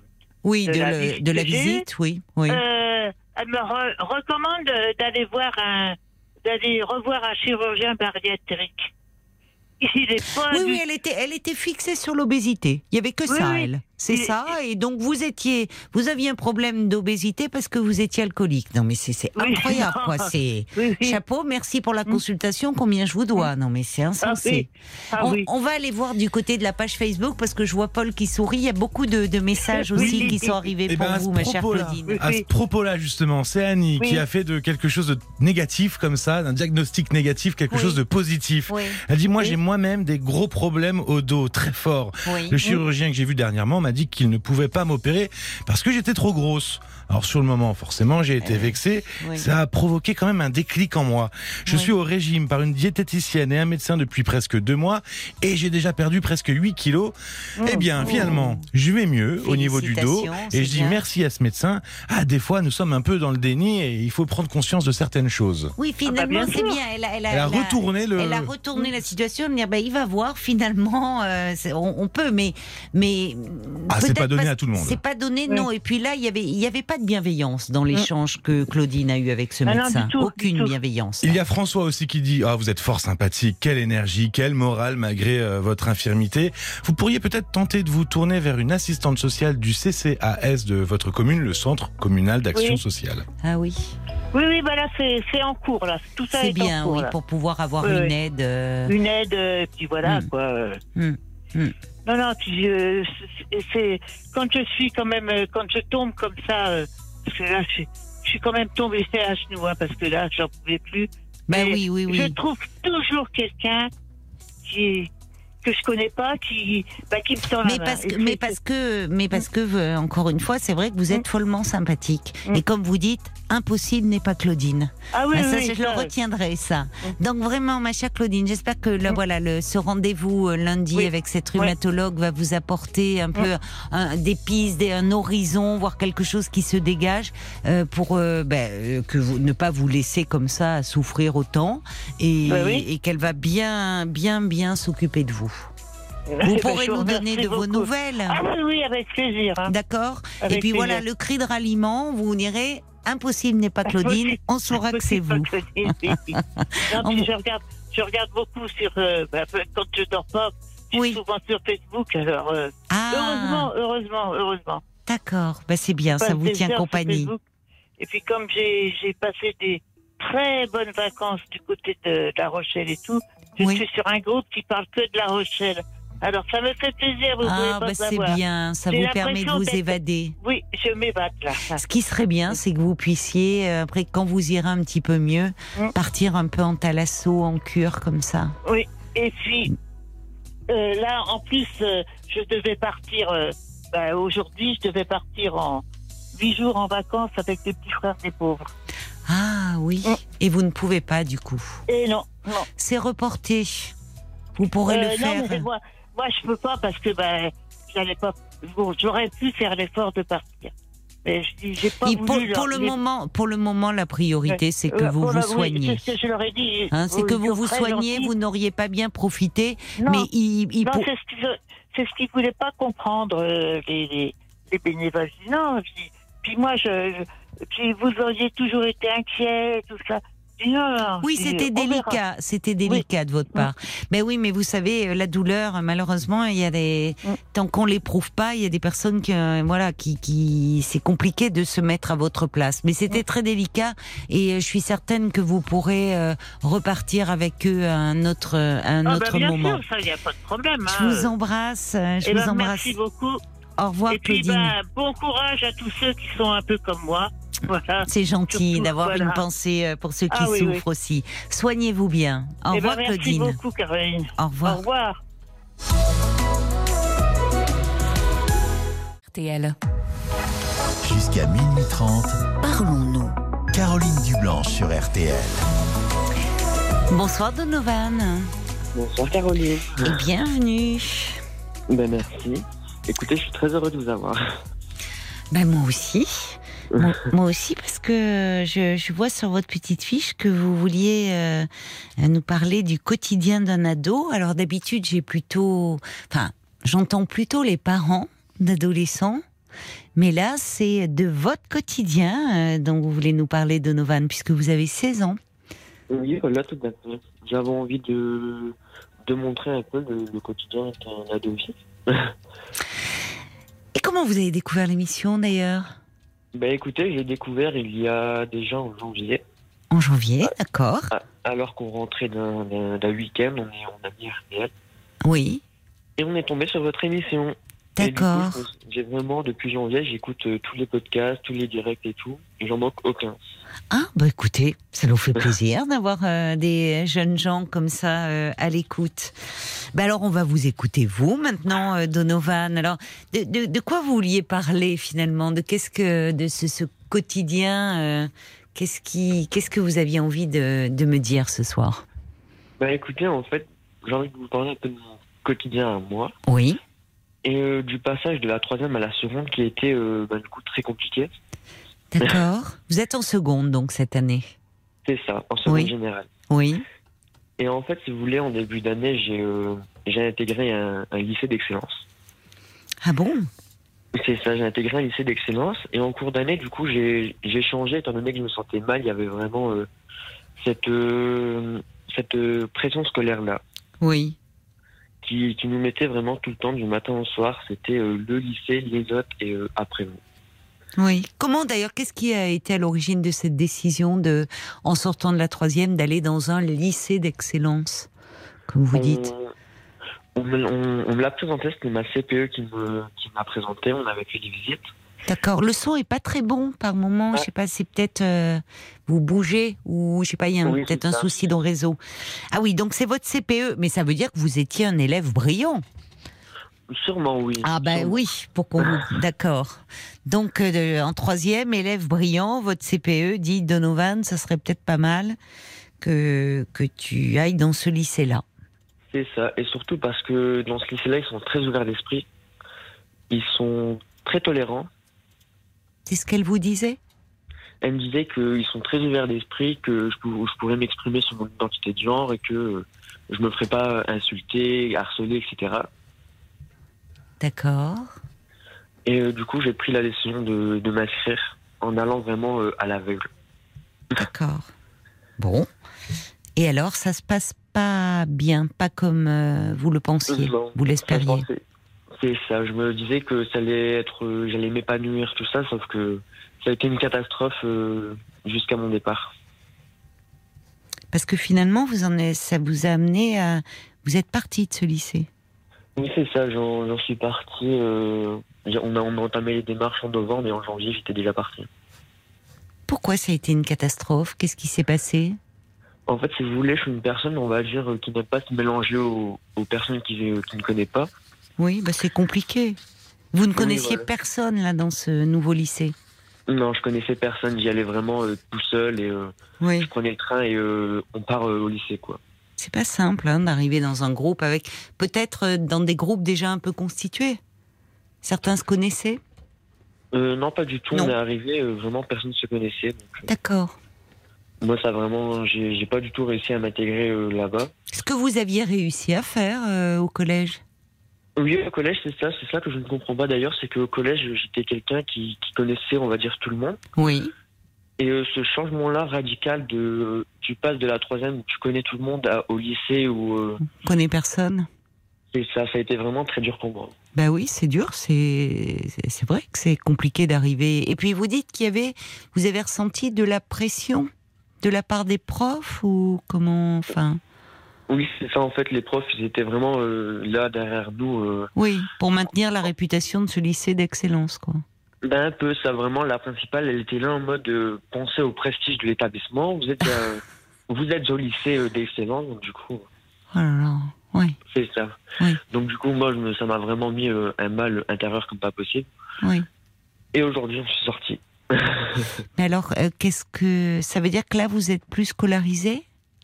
Genre, je suis scolarisé sur un lycée, on va dire, plus proche de chez moi. Oui, parce que vous, euh, il était éloigné. Vous me dites, vous preniez le train le matin? Oui, c'est ça. En fait, le matin, je prenais le train le lundi matin pour aller, du coup, en internat. Ah, vous étiez en internat. C'était un gros changement. Tout à fait, vraiment, il y avait ce changement-là de je rentre le soir à la maison, à, à l'internat. Et alors, à l'internat, c'est euh, ou formidable ou catastrophique Parce que l'internat, il y en a qui en ont de très bons souvenirs, disent qu'ils se sont fait plein de copains, et puis d'autres que justement, euh, ils supportaient pas. Oui, voilà, tout à fait. Moi, ça a été, du coup, ce, cette option-là, du coup, genre, euh, ça me plaisait pas du tout, c'était euh, affreux. C'était compliqué d'être séparé aussi euh, comme ça de vos parents, de votre famille toute la semaine? C'est ça, c'était très compliqué, et euh, comment dire, genre de ne plus voir mon entourage, tout ça, ça m'a vraiment. Ben, vos copains aussi, finalement. Oui, voilà, vos copains du collège, enfin. Tout à fait. Oui. C'est vrai que tous les jours, même pendant les vacances, je voyais mes copines du matin au soir, et là, du coup, euh, de plus les voir. Oui, ça a été trop radical finalement. C'est ça. Donc avec vos parents, vous, euh, vos parents, ils sont compréhensifs, c'est-à-dire qu'ils sont aperçus que vous dépérissiez, que ça n'allait pas. Vous leur en avez parlé? Oui, c'est ça. En fait, ça a été passé par euh, l'intérim de la conseillère d'orientation euh, de ce lycée-là, Oui. qui, en- qui a pris contact avec ma mère. Du coup, ça a vraiment fait tout un, un ensemble de, de personnes et euh, qui en ont parlé, qui ont fait expliquer à mes parents tout ça. Donc euh, voilà. Ils l'ont compris, vos parents? Ça pas été, il n'y a pas eu trop de pression? Enfin, ils ont dû s'inquiéter finalement pour vous aussi. Au début, il y avait de l'appréhension de la part de, de ma mère, Oui. De ma mère euh, qui, euh, qui s'inquiétait. Est-ce que est-ce que t'es bien là-bas? Est-ce que Oui. parce que- voilà, il y avait tout plein de trucs. Vous avez des frères et sœurs? Oui, c'est ça. J'ai une sœur de 20 ans et deux petits frères. Ah, vous avez deux petits frères derrière vous? Tout à fait. Oui, donc changement complet, changement radical. Euh, et alors là, aujourd'hui, euh, on est donc euh, en avril. Vous me dites, vous êtes parti en novembre, c'est ça Octobre-novembre Je suis parti euh, officiellement du lycée, je n'étais plus là-bas à partir de la reprise euh, janvier. D'accord. Et alors, euh, qu'est-ce que, où vous en êtes là actuellement Actuellement, je suis scolarisé dans, les- dans un lycée euh, plus proche de chez moi. Ah, c'est ce que vous m'avez dit. Et C'est ça ça. se passe mieux là? Ben écoutez, c'est le, c'est le schéma euh, le même schéma s'est reproduit. Je suis je suis arrivé du coup en milieu d'année et euh, je Pas connaissais, simple. euh, pas simple, je connaissais personne. Moi, je suis quelqu'un qui on va dire j'aime pas déranger les gens. Euh, les- quand les groupes quand il y a des groupes d'amis, j'aime pas forcément aller les déranger. Hmm. Et euh, du coup, c'est vrai que on- je suis carrément, on va dire, insociable vis-à-vis de ça. Et euh, du coup, la CPE, elle m'en a clairement fait des reproches. Mais c'est-à-dire, elle, vous reproche de, de ne pas faire d'efforts pour vous intégrer? En quelque sorte, elle m'a dit que, elle m'avait convoqué dans son bureau et elle m'a dit que du coup, euh, il y a des élèves qui sont venus lui dire que je m'intégrais pas, que c'était difficile, qu'il fallait que je m'intègre et que que je fasse des efforts. Ah, C'est d'autres élèves qui seraient venus lui dire que vous vous intégriez pas. C'est curieux. Ah oui, ça c'est vraiment, c'est très compliqué à comprendre. Bah, euh, au lieu de, oui, d'aller balancer au CPE, il ferait mieux de, de dire, euh, bah écoute, euh, viens avec nous. ou- C'est curieux la démarche. Et en plus, alors, vous vous faites engueuler parce que vous vous intégrez pas. Au Ouais, lieu d'essayer de comprendre ce qui se passe finalement. Ouais, c'est ça. Après, ça va, on va dire que j'ai de la chance, je réussis quand même à parler genre, à une, deux personnes, vous voyez. Oui. Ah bah c'est déjà pas mal. C'est un Oui, début. voilà. Oui, Qui voilà, sont plutôt sympas. Très sympa, même. Je leur suis très reconnaissant. Bah, euh, bah, c'est qui c'est qui vous trouve sympa hein, Donovan ils sont pas vous voyez euh, mais je comprends que ça ça vous fait du bien quand vous vous dites euh, vous vous décrivez comme asocial c'est pas vrai puisque c'est depuis ce changement et finalement euh, la CPE qui au vu de vos résultats vous disait que ça serait bien d'aller dans un lycée d'excellence mais au collège ça se passait bien vous aviez des amis? Ah oui, c'est ça, ça se passait super ben Alors, vous n'êtes pas brutalement devenu asocial, Donovan. Ou alors, je ne sais pas, ou vous avez d'autres difficultés qui ont euh. fait peut-être qui compliquent vos relations avec les autres? Mais je pense, je pense. Oui, parce que vous me disiez que justement la, c'était la CPE déjà qui du collège disait ils sont très bien dans ce lycée d'excellence, très ouvert d'esprit. Il euh, n'y aura pas de problème. Vous m'avez dit sur votre identité de genre. Alors qu'est-ce que vous voulez dire par là, derrière ces mots-là? Par, là, j'entends que je suis, une personne androgyne. Oui. Et du coup, ce qui fait que mon apparence porte à confusion. Oui. Et du coup, c'est vrai qu'on m'a mis euh, la, pas la pression non plus, mais elle m'a dit que là-bas, ils, allaient m'accepter, que j'allais pas me faire embêter et tout ça. Oui. Donc euh, j'étais, c'était un peu comme si c'était la seule issue de secours entre gros guillemets, hein. la seule issue de secours. Euh, mais ce qui n'est pas vrai, enfin, parce que il y a beau, enfin, D'abord, aujourd'hui, on en parle beaucoup plus. Il y a beaucoup de jeunes gens de votre âge qui ont un aspect aussi euh, androgyne. Et, ça peut même leur donner euh, une singularité qui les rend particulièrement attirants et intéressants à fréquenter. Là où au collège, c'est généralement au collège que c'est plus compliqué. Mhm. C'est pour ça, au collège déjà, vous aviez euh, cet aspect-là non, pas du tout. Ça s'est vraiment développé au fil de ma troisième. J'ai vraiment développé cet aspect-là de mm. De quelle façon ça s'est développé chez vous finalement? Qu'est-ce qui vous a amené à, désirer développer cet aspect-là de votre personnalité? J'ai, Tout au fil de l'année de, troisième, euh, j'ai, accepté mon homosexualité. D'accord. Euh, c'est, venu comme ça, j'ai accepté. Et puis petit à petit, j'ai commencé à m'intéresser euh, au maquillage, aux vêtements féminins, euh, j'avais envie d'avoir les cheveux, euh, les cheveux carrés. D'accord. Mhm. Et euh, ayant étant une personne qui a les traits très fins du visage. Oui. C'est vrai que c'est un peu comme un atout, quoi. Oui, ça facilite les choses. Donc finalement, vous vous êtes créé un look qui s'est affirmé au fil, au fil du temps. C'est ça. C'est ça. Et du coup, il y a vraiment des. Mais alors, vous dites que vous avez au départ, parce qu'il y a deux choses, j'entends, euh, qu'en troisième, vous avez, euh, vous avez, euh, vous dites assumer votre homosexualité. C'est-à-dire que peut-être finalement accepter, c'est ça au fond, ce qui jusque-là était peut-être encore un peu flou, ou, au fond, là, vous, c'est la rencontre avec une histoire d'amour qui vous a permis comme ça de vous affirmer ou pas? Pas du tout. C'est vraiment mes, mes amis qui m'ont aidé. C'est vrai que bah, du coup, je savais Je vous entends mal à nouveau, il y a un petit souci de réseau. Excusez-moi. Non, non, je vous en prie. Donc, ce sont, oui, vos amis euh, qui vous ont dit euh, bah, que c'était aucun, aucun problème pour eux, qui vous, ils vous appréciaient, euh, que vous soyez homo ou pas.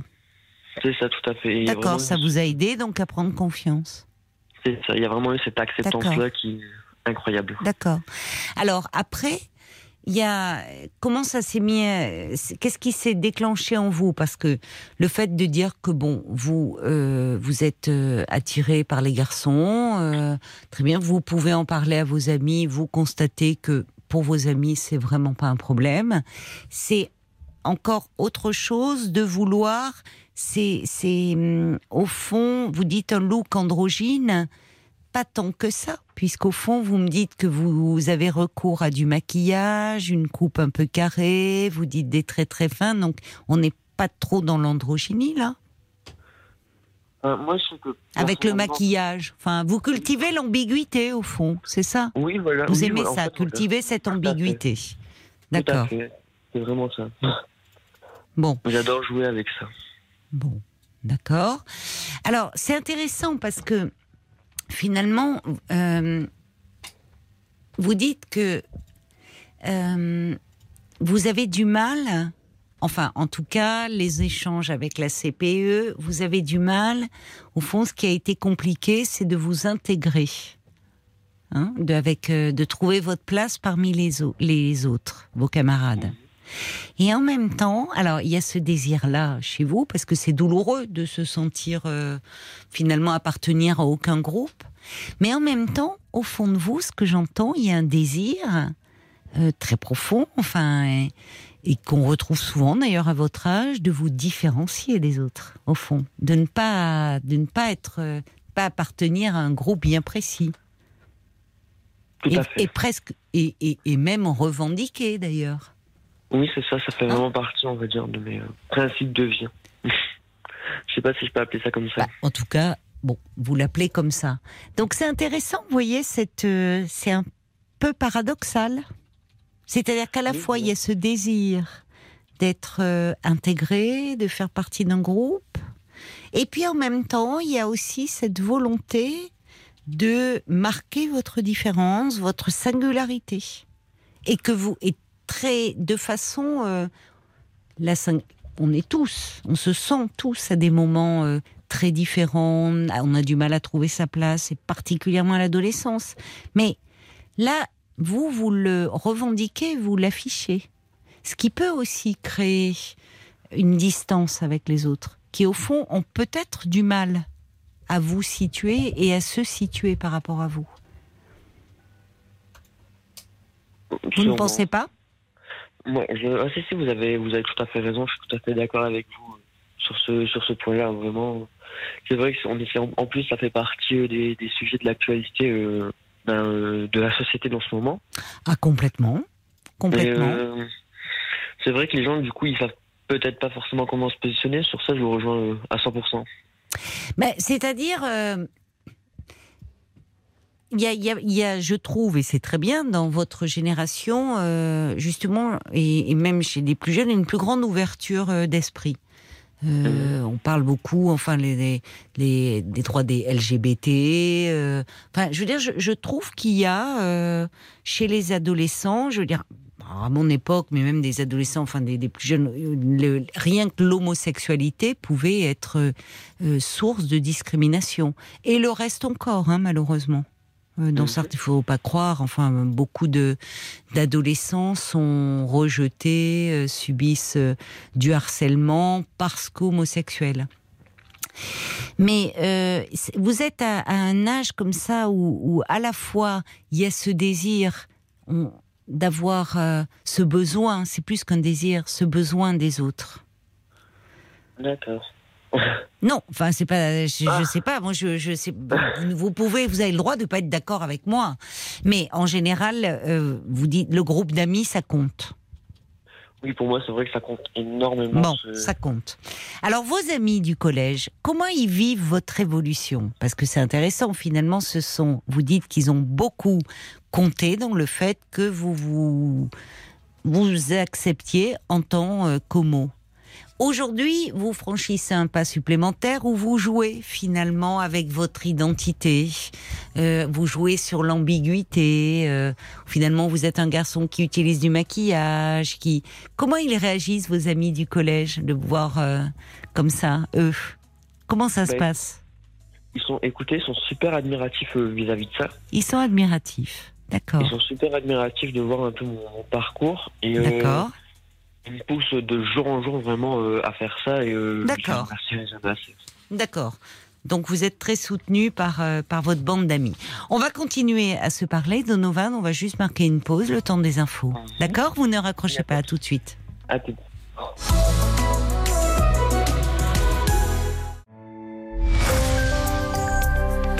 RTL. Jusqu'à minuit 30. Parlons-nous. Caroline Dublanche sur RTL. C'est la suite de Parlons-nous, euh, un moment qui vous est entièrement consacré pour vous confier dans un climat euh, d'intimité. Et pendant une demi-heure encore, je vous invite euh, à appeler le standard au 09 69 39 10 11 pour me parler de vous, pour réagir à un témoignage. Vous pouvez également le faire par SMS au 64 900 code RTL 35 centimes par message ou encore sur notre page Facebook RTL-Parlons-nous. Et on vous retrouve, euh, Donovan. Merci beaucoup d'avoir patienté pendant les infos. Alors, Donovan, vous avez 16 ans, je dis pour ceux qui nous rejoindraient à l'instant euh, sur RTL, et vous vouliez parler un petit peu du quotidien euh, d'un ado. le passage de la troisième à la seconde a été très difficile pour vous. Vous étiez dans un collège où jusque-là vous étiez très bien intégré, où vous aviez une bande d'amis, amis qui étaient importants, qui vous soutenaient, puisque finalement vous dites qu'ils vous ont euh, à assumer euh, votre homosexualité. Et de là, euh, finalement, vous parlez de votre homosexualité, puis après votre désir de développer une forme d'androgynie dans votre apparence extérieure. Vous dites avoir recours au maquillage, à vous laisser pousser un peu les cheveux, un carré, bon. Et, finalement, ce qui suscite l'admiration de vos amis, me dites-vous. Alors que c'est plus compliqué dans le lycée où vous venez d'arriver en cours d'année, il faut bien dire, et où la CPE vous a dit qu'il vous fallait faire un petit peu un effort pour vous intégrer. Votre groupe d'amis, d'ailleurs, euh, vous dites, euh, c'est important ça, vous dites au fond, ça, ça vous donne une place très particulière parce que euh, ils se disent, ben Donovan, il assure, il assume, et finalement, du coup, ils sont admiratifs. Eux, justement, ils, en, ils se positionnent comment? Est-ce que ce sont des amis qui vous ressemblent, qui sont aussi euh, dans ce même cheminement ou pas du tout, euh, qui sont très différents de vous? Non, pas du tout. C'est euh, mes copines, écoutez, c'est que des filles. Et du coup, c'est vrai qu'elles sont très admiratives. Elles sont. Il y a, y a ma meilleure amie, du coup, qui, qui, elle, est vraiment là derrière moi en mode vas-y, pousse, va à fond.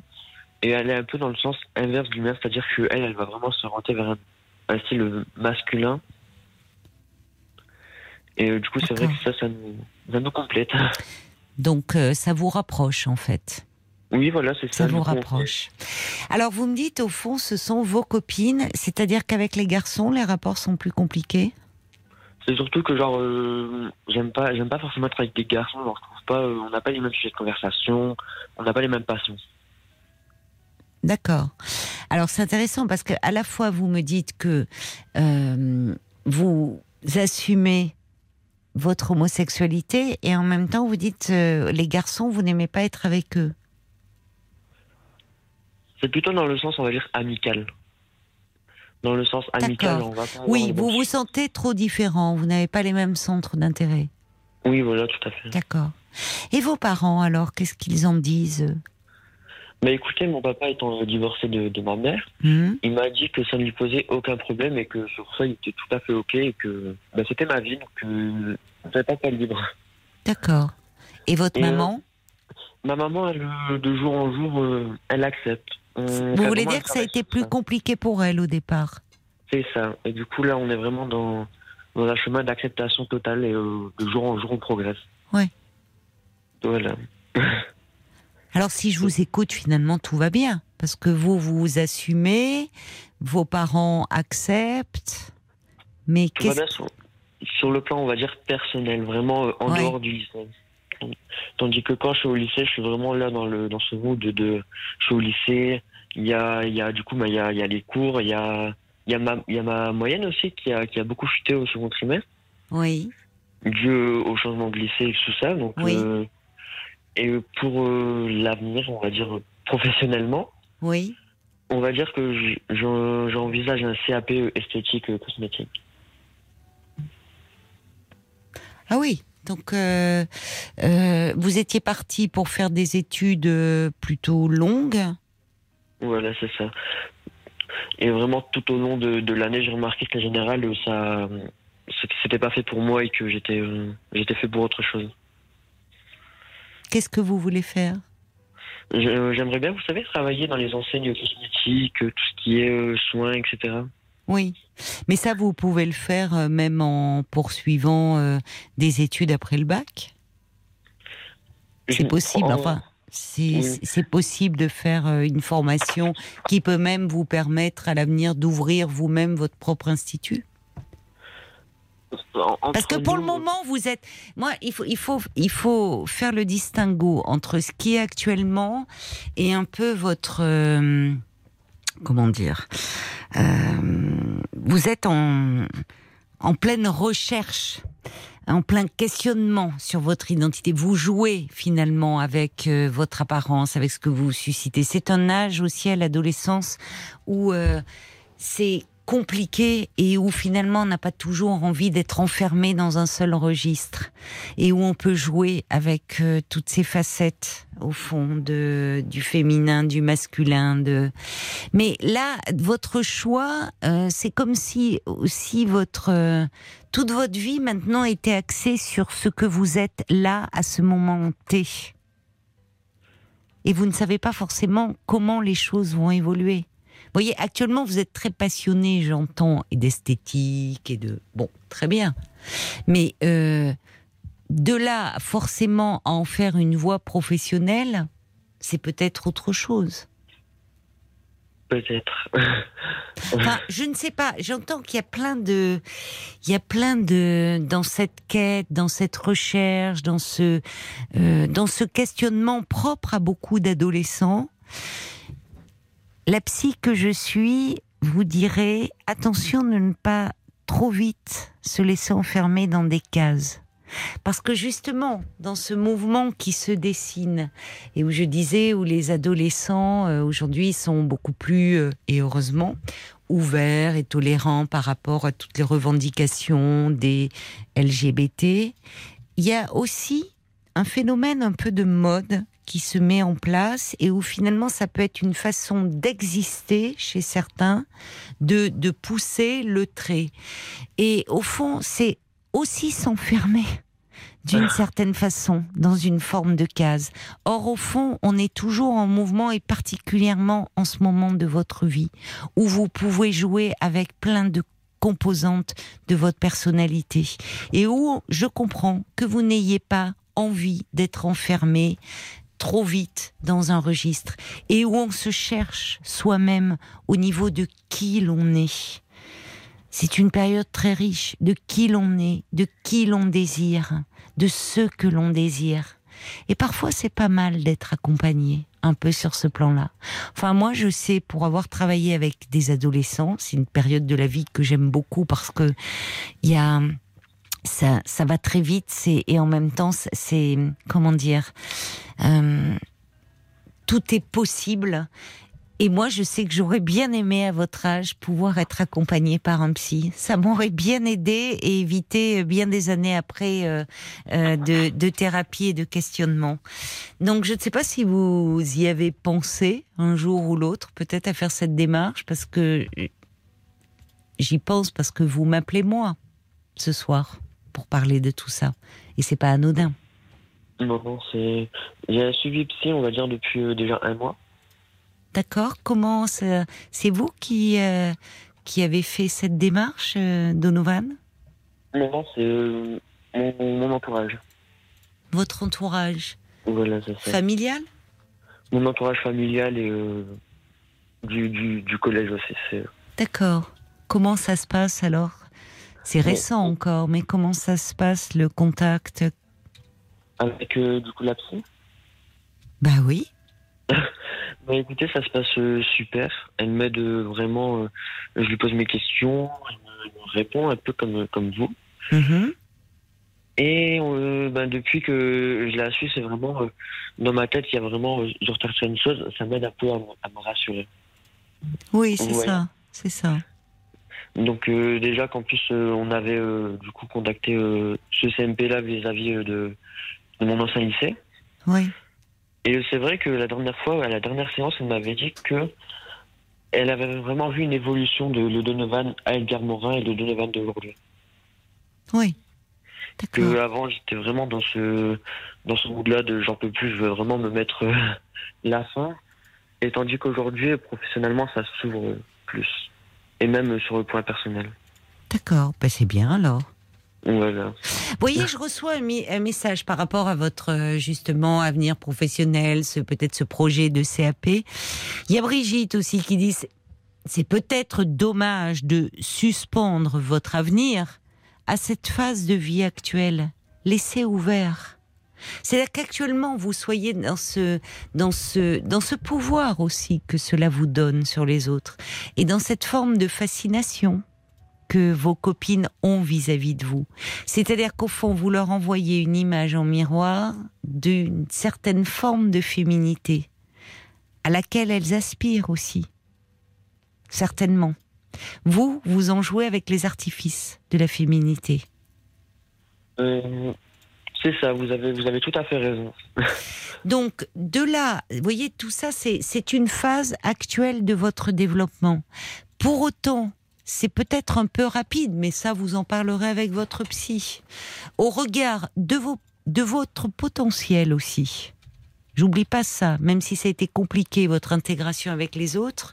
Euh, il y avait, on vous avait repéré, vous étiez un élève brillant. Au regard de votre potentiel, de vous limiter. Parce que attention à pas vous mettre, à pas trop vous enfermer trop vite dans des cases. Vous savez, finalement, ce qui, ce qui me frappe, moi, et ça vous pourrez en parler, j'imagine que vous en parlez beaucoup avec votre psychologue, c'est qu'à la fois, euh, euh, quand, on, quand on adopte finalement euh, et ça va au-delà d'un look, hein, ça correspond à une quête intérieure, mais une apparence, on va résumer un peu les choses comme ça, qui sort euh, euh, du lot, voyez? En fait, ça attire les regards sur vous. Donc, euh, évidemment, ça vous singularise, ça vous rend différent, ça suscite des tas de réactions. Admiration, ça peut aussi susciter du rejet. Il faut en avoir conscience. Finalement, et au fond, vous, euh, derrière, il, faut veiller à ne pas euh, être prisonnier de cette image que vous renvoyez aux autres. Parce que les autres ont très vite fait de vous enfermer dans cette image que vous renvoyez. Et quand on ne sait pas encore très bien qui l'on est, et c'est normal à votre âge, vous avez 16 ans, Donovan, de ne pas encore très bien savoir qui vous êtes et de vous donner le temps d'évoluer. Je dis ça vraiment euh, il faut parfois toute une vie, vous savez, pour savoir qui l'on est. Euh, donc, euh, euh, être dans quelque chose d'un peu flottant à votre âge n'a rien de surprenant et au contraire, c'est une richesse. Mais en s'enfermant trop vite dans une apparence, les gens, les autres, ne voient plus que cela chez vous, que l'apparence extérieure que vous renvoyez. Or, un être humain est toujours beaucoup plus complexe que ce qu'il donne à voir.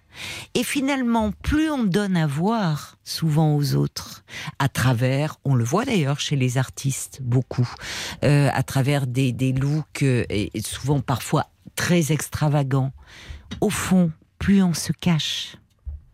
Parce que les gens sont fascinés par cette apparence extérieure qui les, fait rêver, les rend admiratifs, qui sont justement, qui disent Waouh, quel courage de s'affirmer. Mais au fond, on peut aussi en devenir très vite prisonnier. Voyez, du regard que ces autres mhm. portent sur vous. C'est ça. Mais après, moi, personnellement, j'ai envie de vous dire, c'est euh, en ce moment, c'est quelque chose qui me plaît. Et euh, vous avez tout à fait raison sur ça, vraiment de, ne pas s'enfermer dans, cette case. Hein. Et je me dis, tant que ça me plaît, pourquoi je ne continuerai pas? Ah mais tout à fait. Mais là, moi, euh, là, je vous rejoins à 100%. Mais attention de ne pas faire tout tourner autour de ça. C'est juste ça que je me permettais de vous dire. Voyez? Le mhm. coup de esthétique, de bon, ok, jouez tant que vous voulez avec ça mais pour le moment, laissez un peu ouvert. Alors Brigitte dit, c'est vrai que ça doit être assez fascinant de jouer avec la féminité, et je comprends que vos copines soient assez admiratives, surtout si vous avez un, des traits fins, euh, bon. Mais vous savez, on ne sait jamais. Ce que vous allez être dans 3, 5, 10 ans. Euh, et puis, euh, il y, a, Bambi aussi, elle dit certains réseaux sociaux comme TikTok ont aidé des jeunes à imposer euh, leur singularité grâce à des lives très suivis. Et Donovan a raison, ces jeunes sont plus suivis par des filles souvent très admiratives et qui poussent, qui poussent elles-mêmes ce qu'elles n'osent pas faire. Mais je vous dis, prudence dans le fait, le regard des autres peut aussi emprisonner. Pour le moment, il y a une forme d'affirmation, très bien, mais vous ne vous réduisez pas seulement à cela, et c'est pour ça que je trouve que c'est très bien que vous ayez un espace pour explorer, toutes les facettes euh, de votre personnalité. On va aller voir aussi sur les réseaux sociaux euh, ce qu'en pensent euh, les auditeurs, Paul. Je voulais vous lire ce message de Stéphane qui, bah, qui résume un peu toutes les réactions des auditeurs. Hein. Stéphane écrit c'est une période où on se cherche aussi rien n'est définitif. On apprend à se connaître. 16 ans, rien n'est figé. Il faudrait pas sceller un choix d'études par rapport à cette identité. Toutes les portes sont ouvertes, n'en fermez aucune. C'est vrai qu'il y a une excitation d'être. On joue, on s'amuse, c'est normal. Mais, Mais attention à ne pas se mettre une étiquette trop vite. Mm. Ne soyez pas pressé. Il faut savoir laisser venir. Vous risquez de vous enfermer dans quelque chose et finalement continuer à changer. Et finalement, tout ça ne vous correspondra plus par la suite. C'est ça. Oui. D'accord. ça sent pas vous. Euh, c'est ce d'accord, c'est un d'accord un peu dépité. Qu'est-ce qui se passe Non, non, non. C'est juste que je, bah, je me dis aujourd'hui, ce soir, j'ai la chance d'avoir des avis extérieurs. Oui. De gens, de gens que qu'on se connaît seulement au téléphone. Oui, oui. Et je me dis, mais en fait, je suis super content de qu'on me dise ça et que que rien n'est figé et que c'est à n'importe quel moment, je pourrais très bien changer et, oui. et avoir d'autres possibilités. Mais parce que, heureusement, vous savez, euh, euh, rien n'est il y, a, y, a, y, a, une chose de sûr, c'est qu'on est constamment en train de changer et en train d'évoluer. Heureusement, rien n'est figé, parce que quand on si, si c'est figé, c'est qu'on est mort. Donc, euh, tant qu'il y a de la vie, on est en, en, mouvement et en changement. Et, et c'est vrai que ça témoigne, ce que les auditeurs soulignent, d'une personnalité d'une assez forte personnalité euh, chez, euh, chez, vous pour pouvoir justement vous assumer comme vous le faites. Et en même temps, je vous dis, donnez-vous du temps parce que euh, je, je, pensais aux artistes, vous savez pourquoi? Parce que souvent les artistes, justement, euh, je pensais à Freddie Mercury quand on le voit sur scène, les, les, les, les tenues, les, le, le, justement cette apparence comme ça, cette provocation qui émanait de lui. Et quand on découvre euh, finalement l'envers du décor et ce qu'il était, cette profonde sensibilité, cette euh, une forme de, de mal-être qu'il avait en lui, voyez, euh, il y a il y a, toujours un, décalage profond. Et les artistes, souvent, parce que ce sont des personnes extrêmement sensibles et parfois assez introverties, vont sur scène s'exposer au regard des autres et dans tous les excès. Alors qu'au fond, souvent, ils sont quelqu'un de très différent au fond d'eux-mêmes. Et finalement, c'est souvent ce qu'on peut expérimenter à l'adolescence où l'adolescence, on joue avec ça, avec des looks euh, qui détonnent, qui font hurler euh, les parents, voilà. Mais finalement, qu'est-ce qu'on aime ça provoquer justement, pas être dans le moule, voyez? Et au fond, dans ces différentes images de soi que l'on donne à voir, bah il y a ce cette quête intérieure de se chercher. Donc c'est pour ça que je vous disais, c'est très bien cette quête dans laquelle vous êtes et attention juste à pas vous laisser enfermer. Mais en tout cas, c'était très intéressant de discuter avec vous, Donovan, parce que vous êtes un garçon sensible et intelligent. Donc, merci beaucoup euh, pour votre appel. Et puis, euh, bah, écoutez, euh, plein de bonnes choses à vous pour la suite. bah, merci. Je souhaitais vraiment vous remercier parce que vous avez réalisé l'un de mes rêves de vous avoir au téléphone et bah, je vous remercie. Oh, bah écoutez, ça me touche, euh, Donovan. Alors franchement, c'est pas le plus dur à réaliser celui-là. Et puis n'hésitez pas, si vous le souhaitez, à me rappeler une autre fois pour me donner de vos nouvelles, d'accord? Merci beaucoup. Je vous embrasse. Au revoir, Donovan. au revoir. Au revoir. Ça vous a plu l'échange avec euh, Donovan? Il y a quelqu'un qui dit ben Moi, je pensais à David Bowie quand je parlais des, euh, des artistes. Et euh, Paul, peut-être un petit mot oui. avant Et comme à chaque fois qu'on parle d'adolescence, même avec les parents dans cette émission, on, on, rappelle régulièrement le fil santé jeune, qui est un numéro euh, pas assez connu d'ailleurs. C'est le 0800 235 236. Il est anonyme et gratuit de 9h à 23h. Vous pouvez l'appeler. C'est pour les, les 12-25 ans. C'est un numéro qui permet euh, de parler d'amour, de santé, de psychologie, de sexualité, mais aussi de famille, de société. Vraiment d'aborder tous les thèmes liés à Il y a un site internet hein, qui est www.filsantéjeune.com avec un chat pour pouvoir poser directement vos questions. Merci Paul. Eh bien voilà, parlons-nous, euh, c'est terminé pour ce soir euh, et cette semaine. Je vous laisse désormais avec votre rendez-vous hebdomadaire pour découvrir les émissions de RTL accessibles uniquement en podcast. Vous pouvez retrouver toutes ces créations RTL sur le site rtl.fr ou sur l'application RTL. Il y a un vaste catalogue d'émissions sur toutes les thématiques et je suis certaine que vous trouverez un contenu fait pour vous. Tout de suite et jusqu'à une heure, je vous laisse avec le podcast Les Voix du crime pour les passionnés de faits divers, affaires d'aval, les coulisses de l'enquête de la disparition d'Alexia, au procès de Jonathan. Très belle nuit à vous, bon week-end, je vous embrasse, à lundi.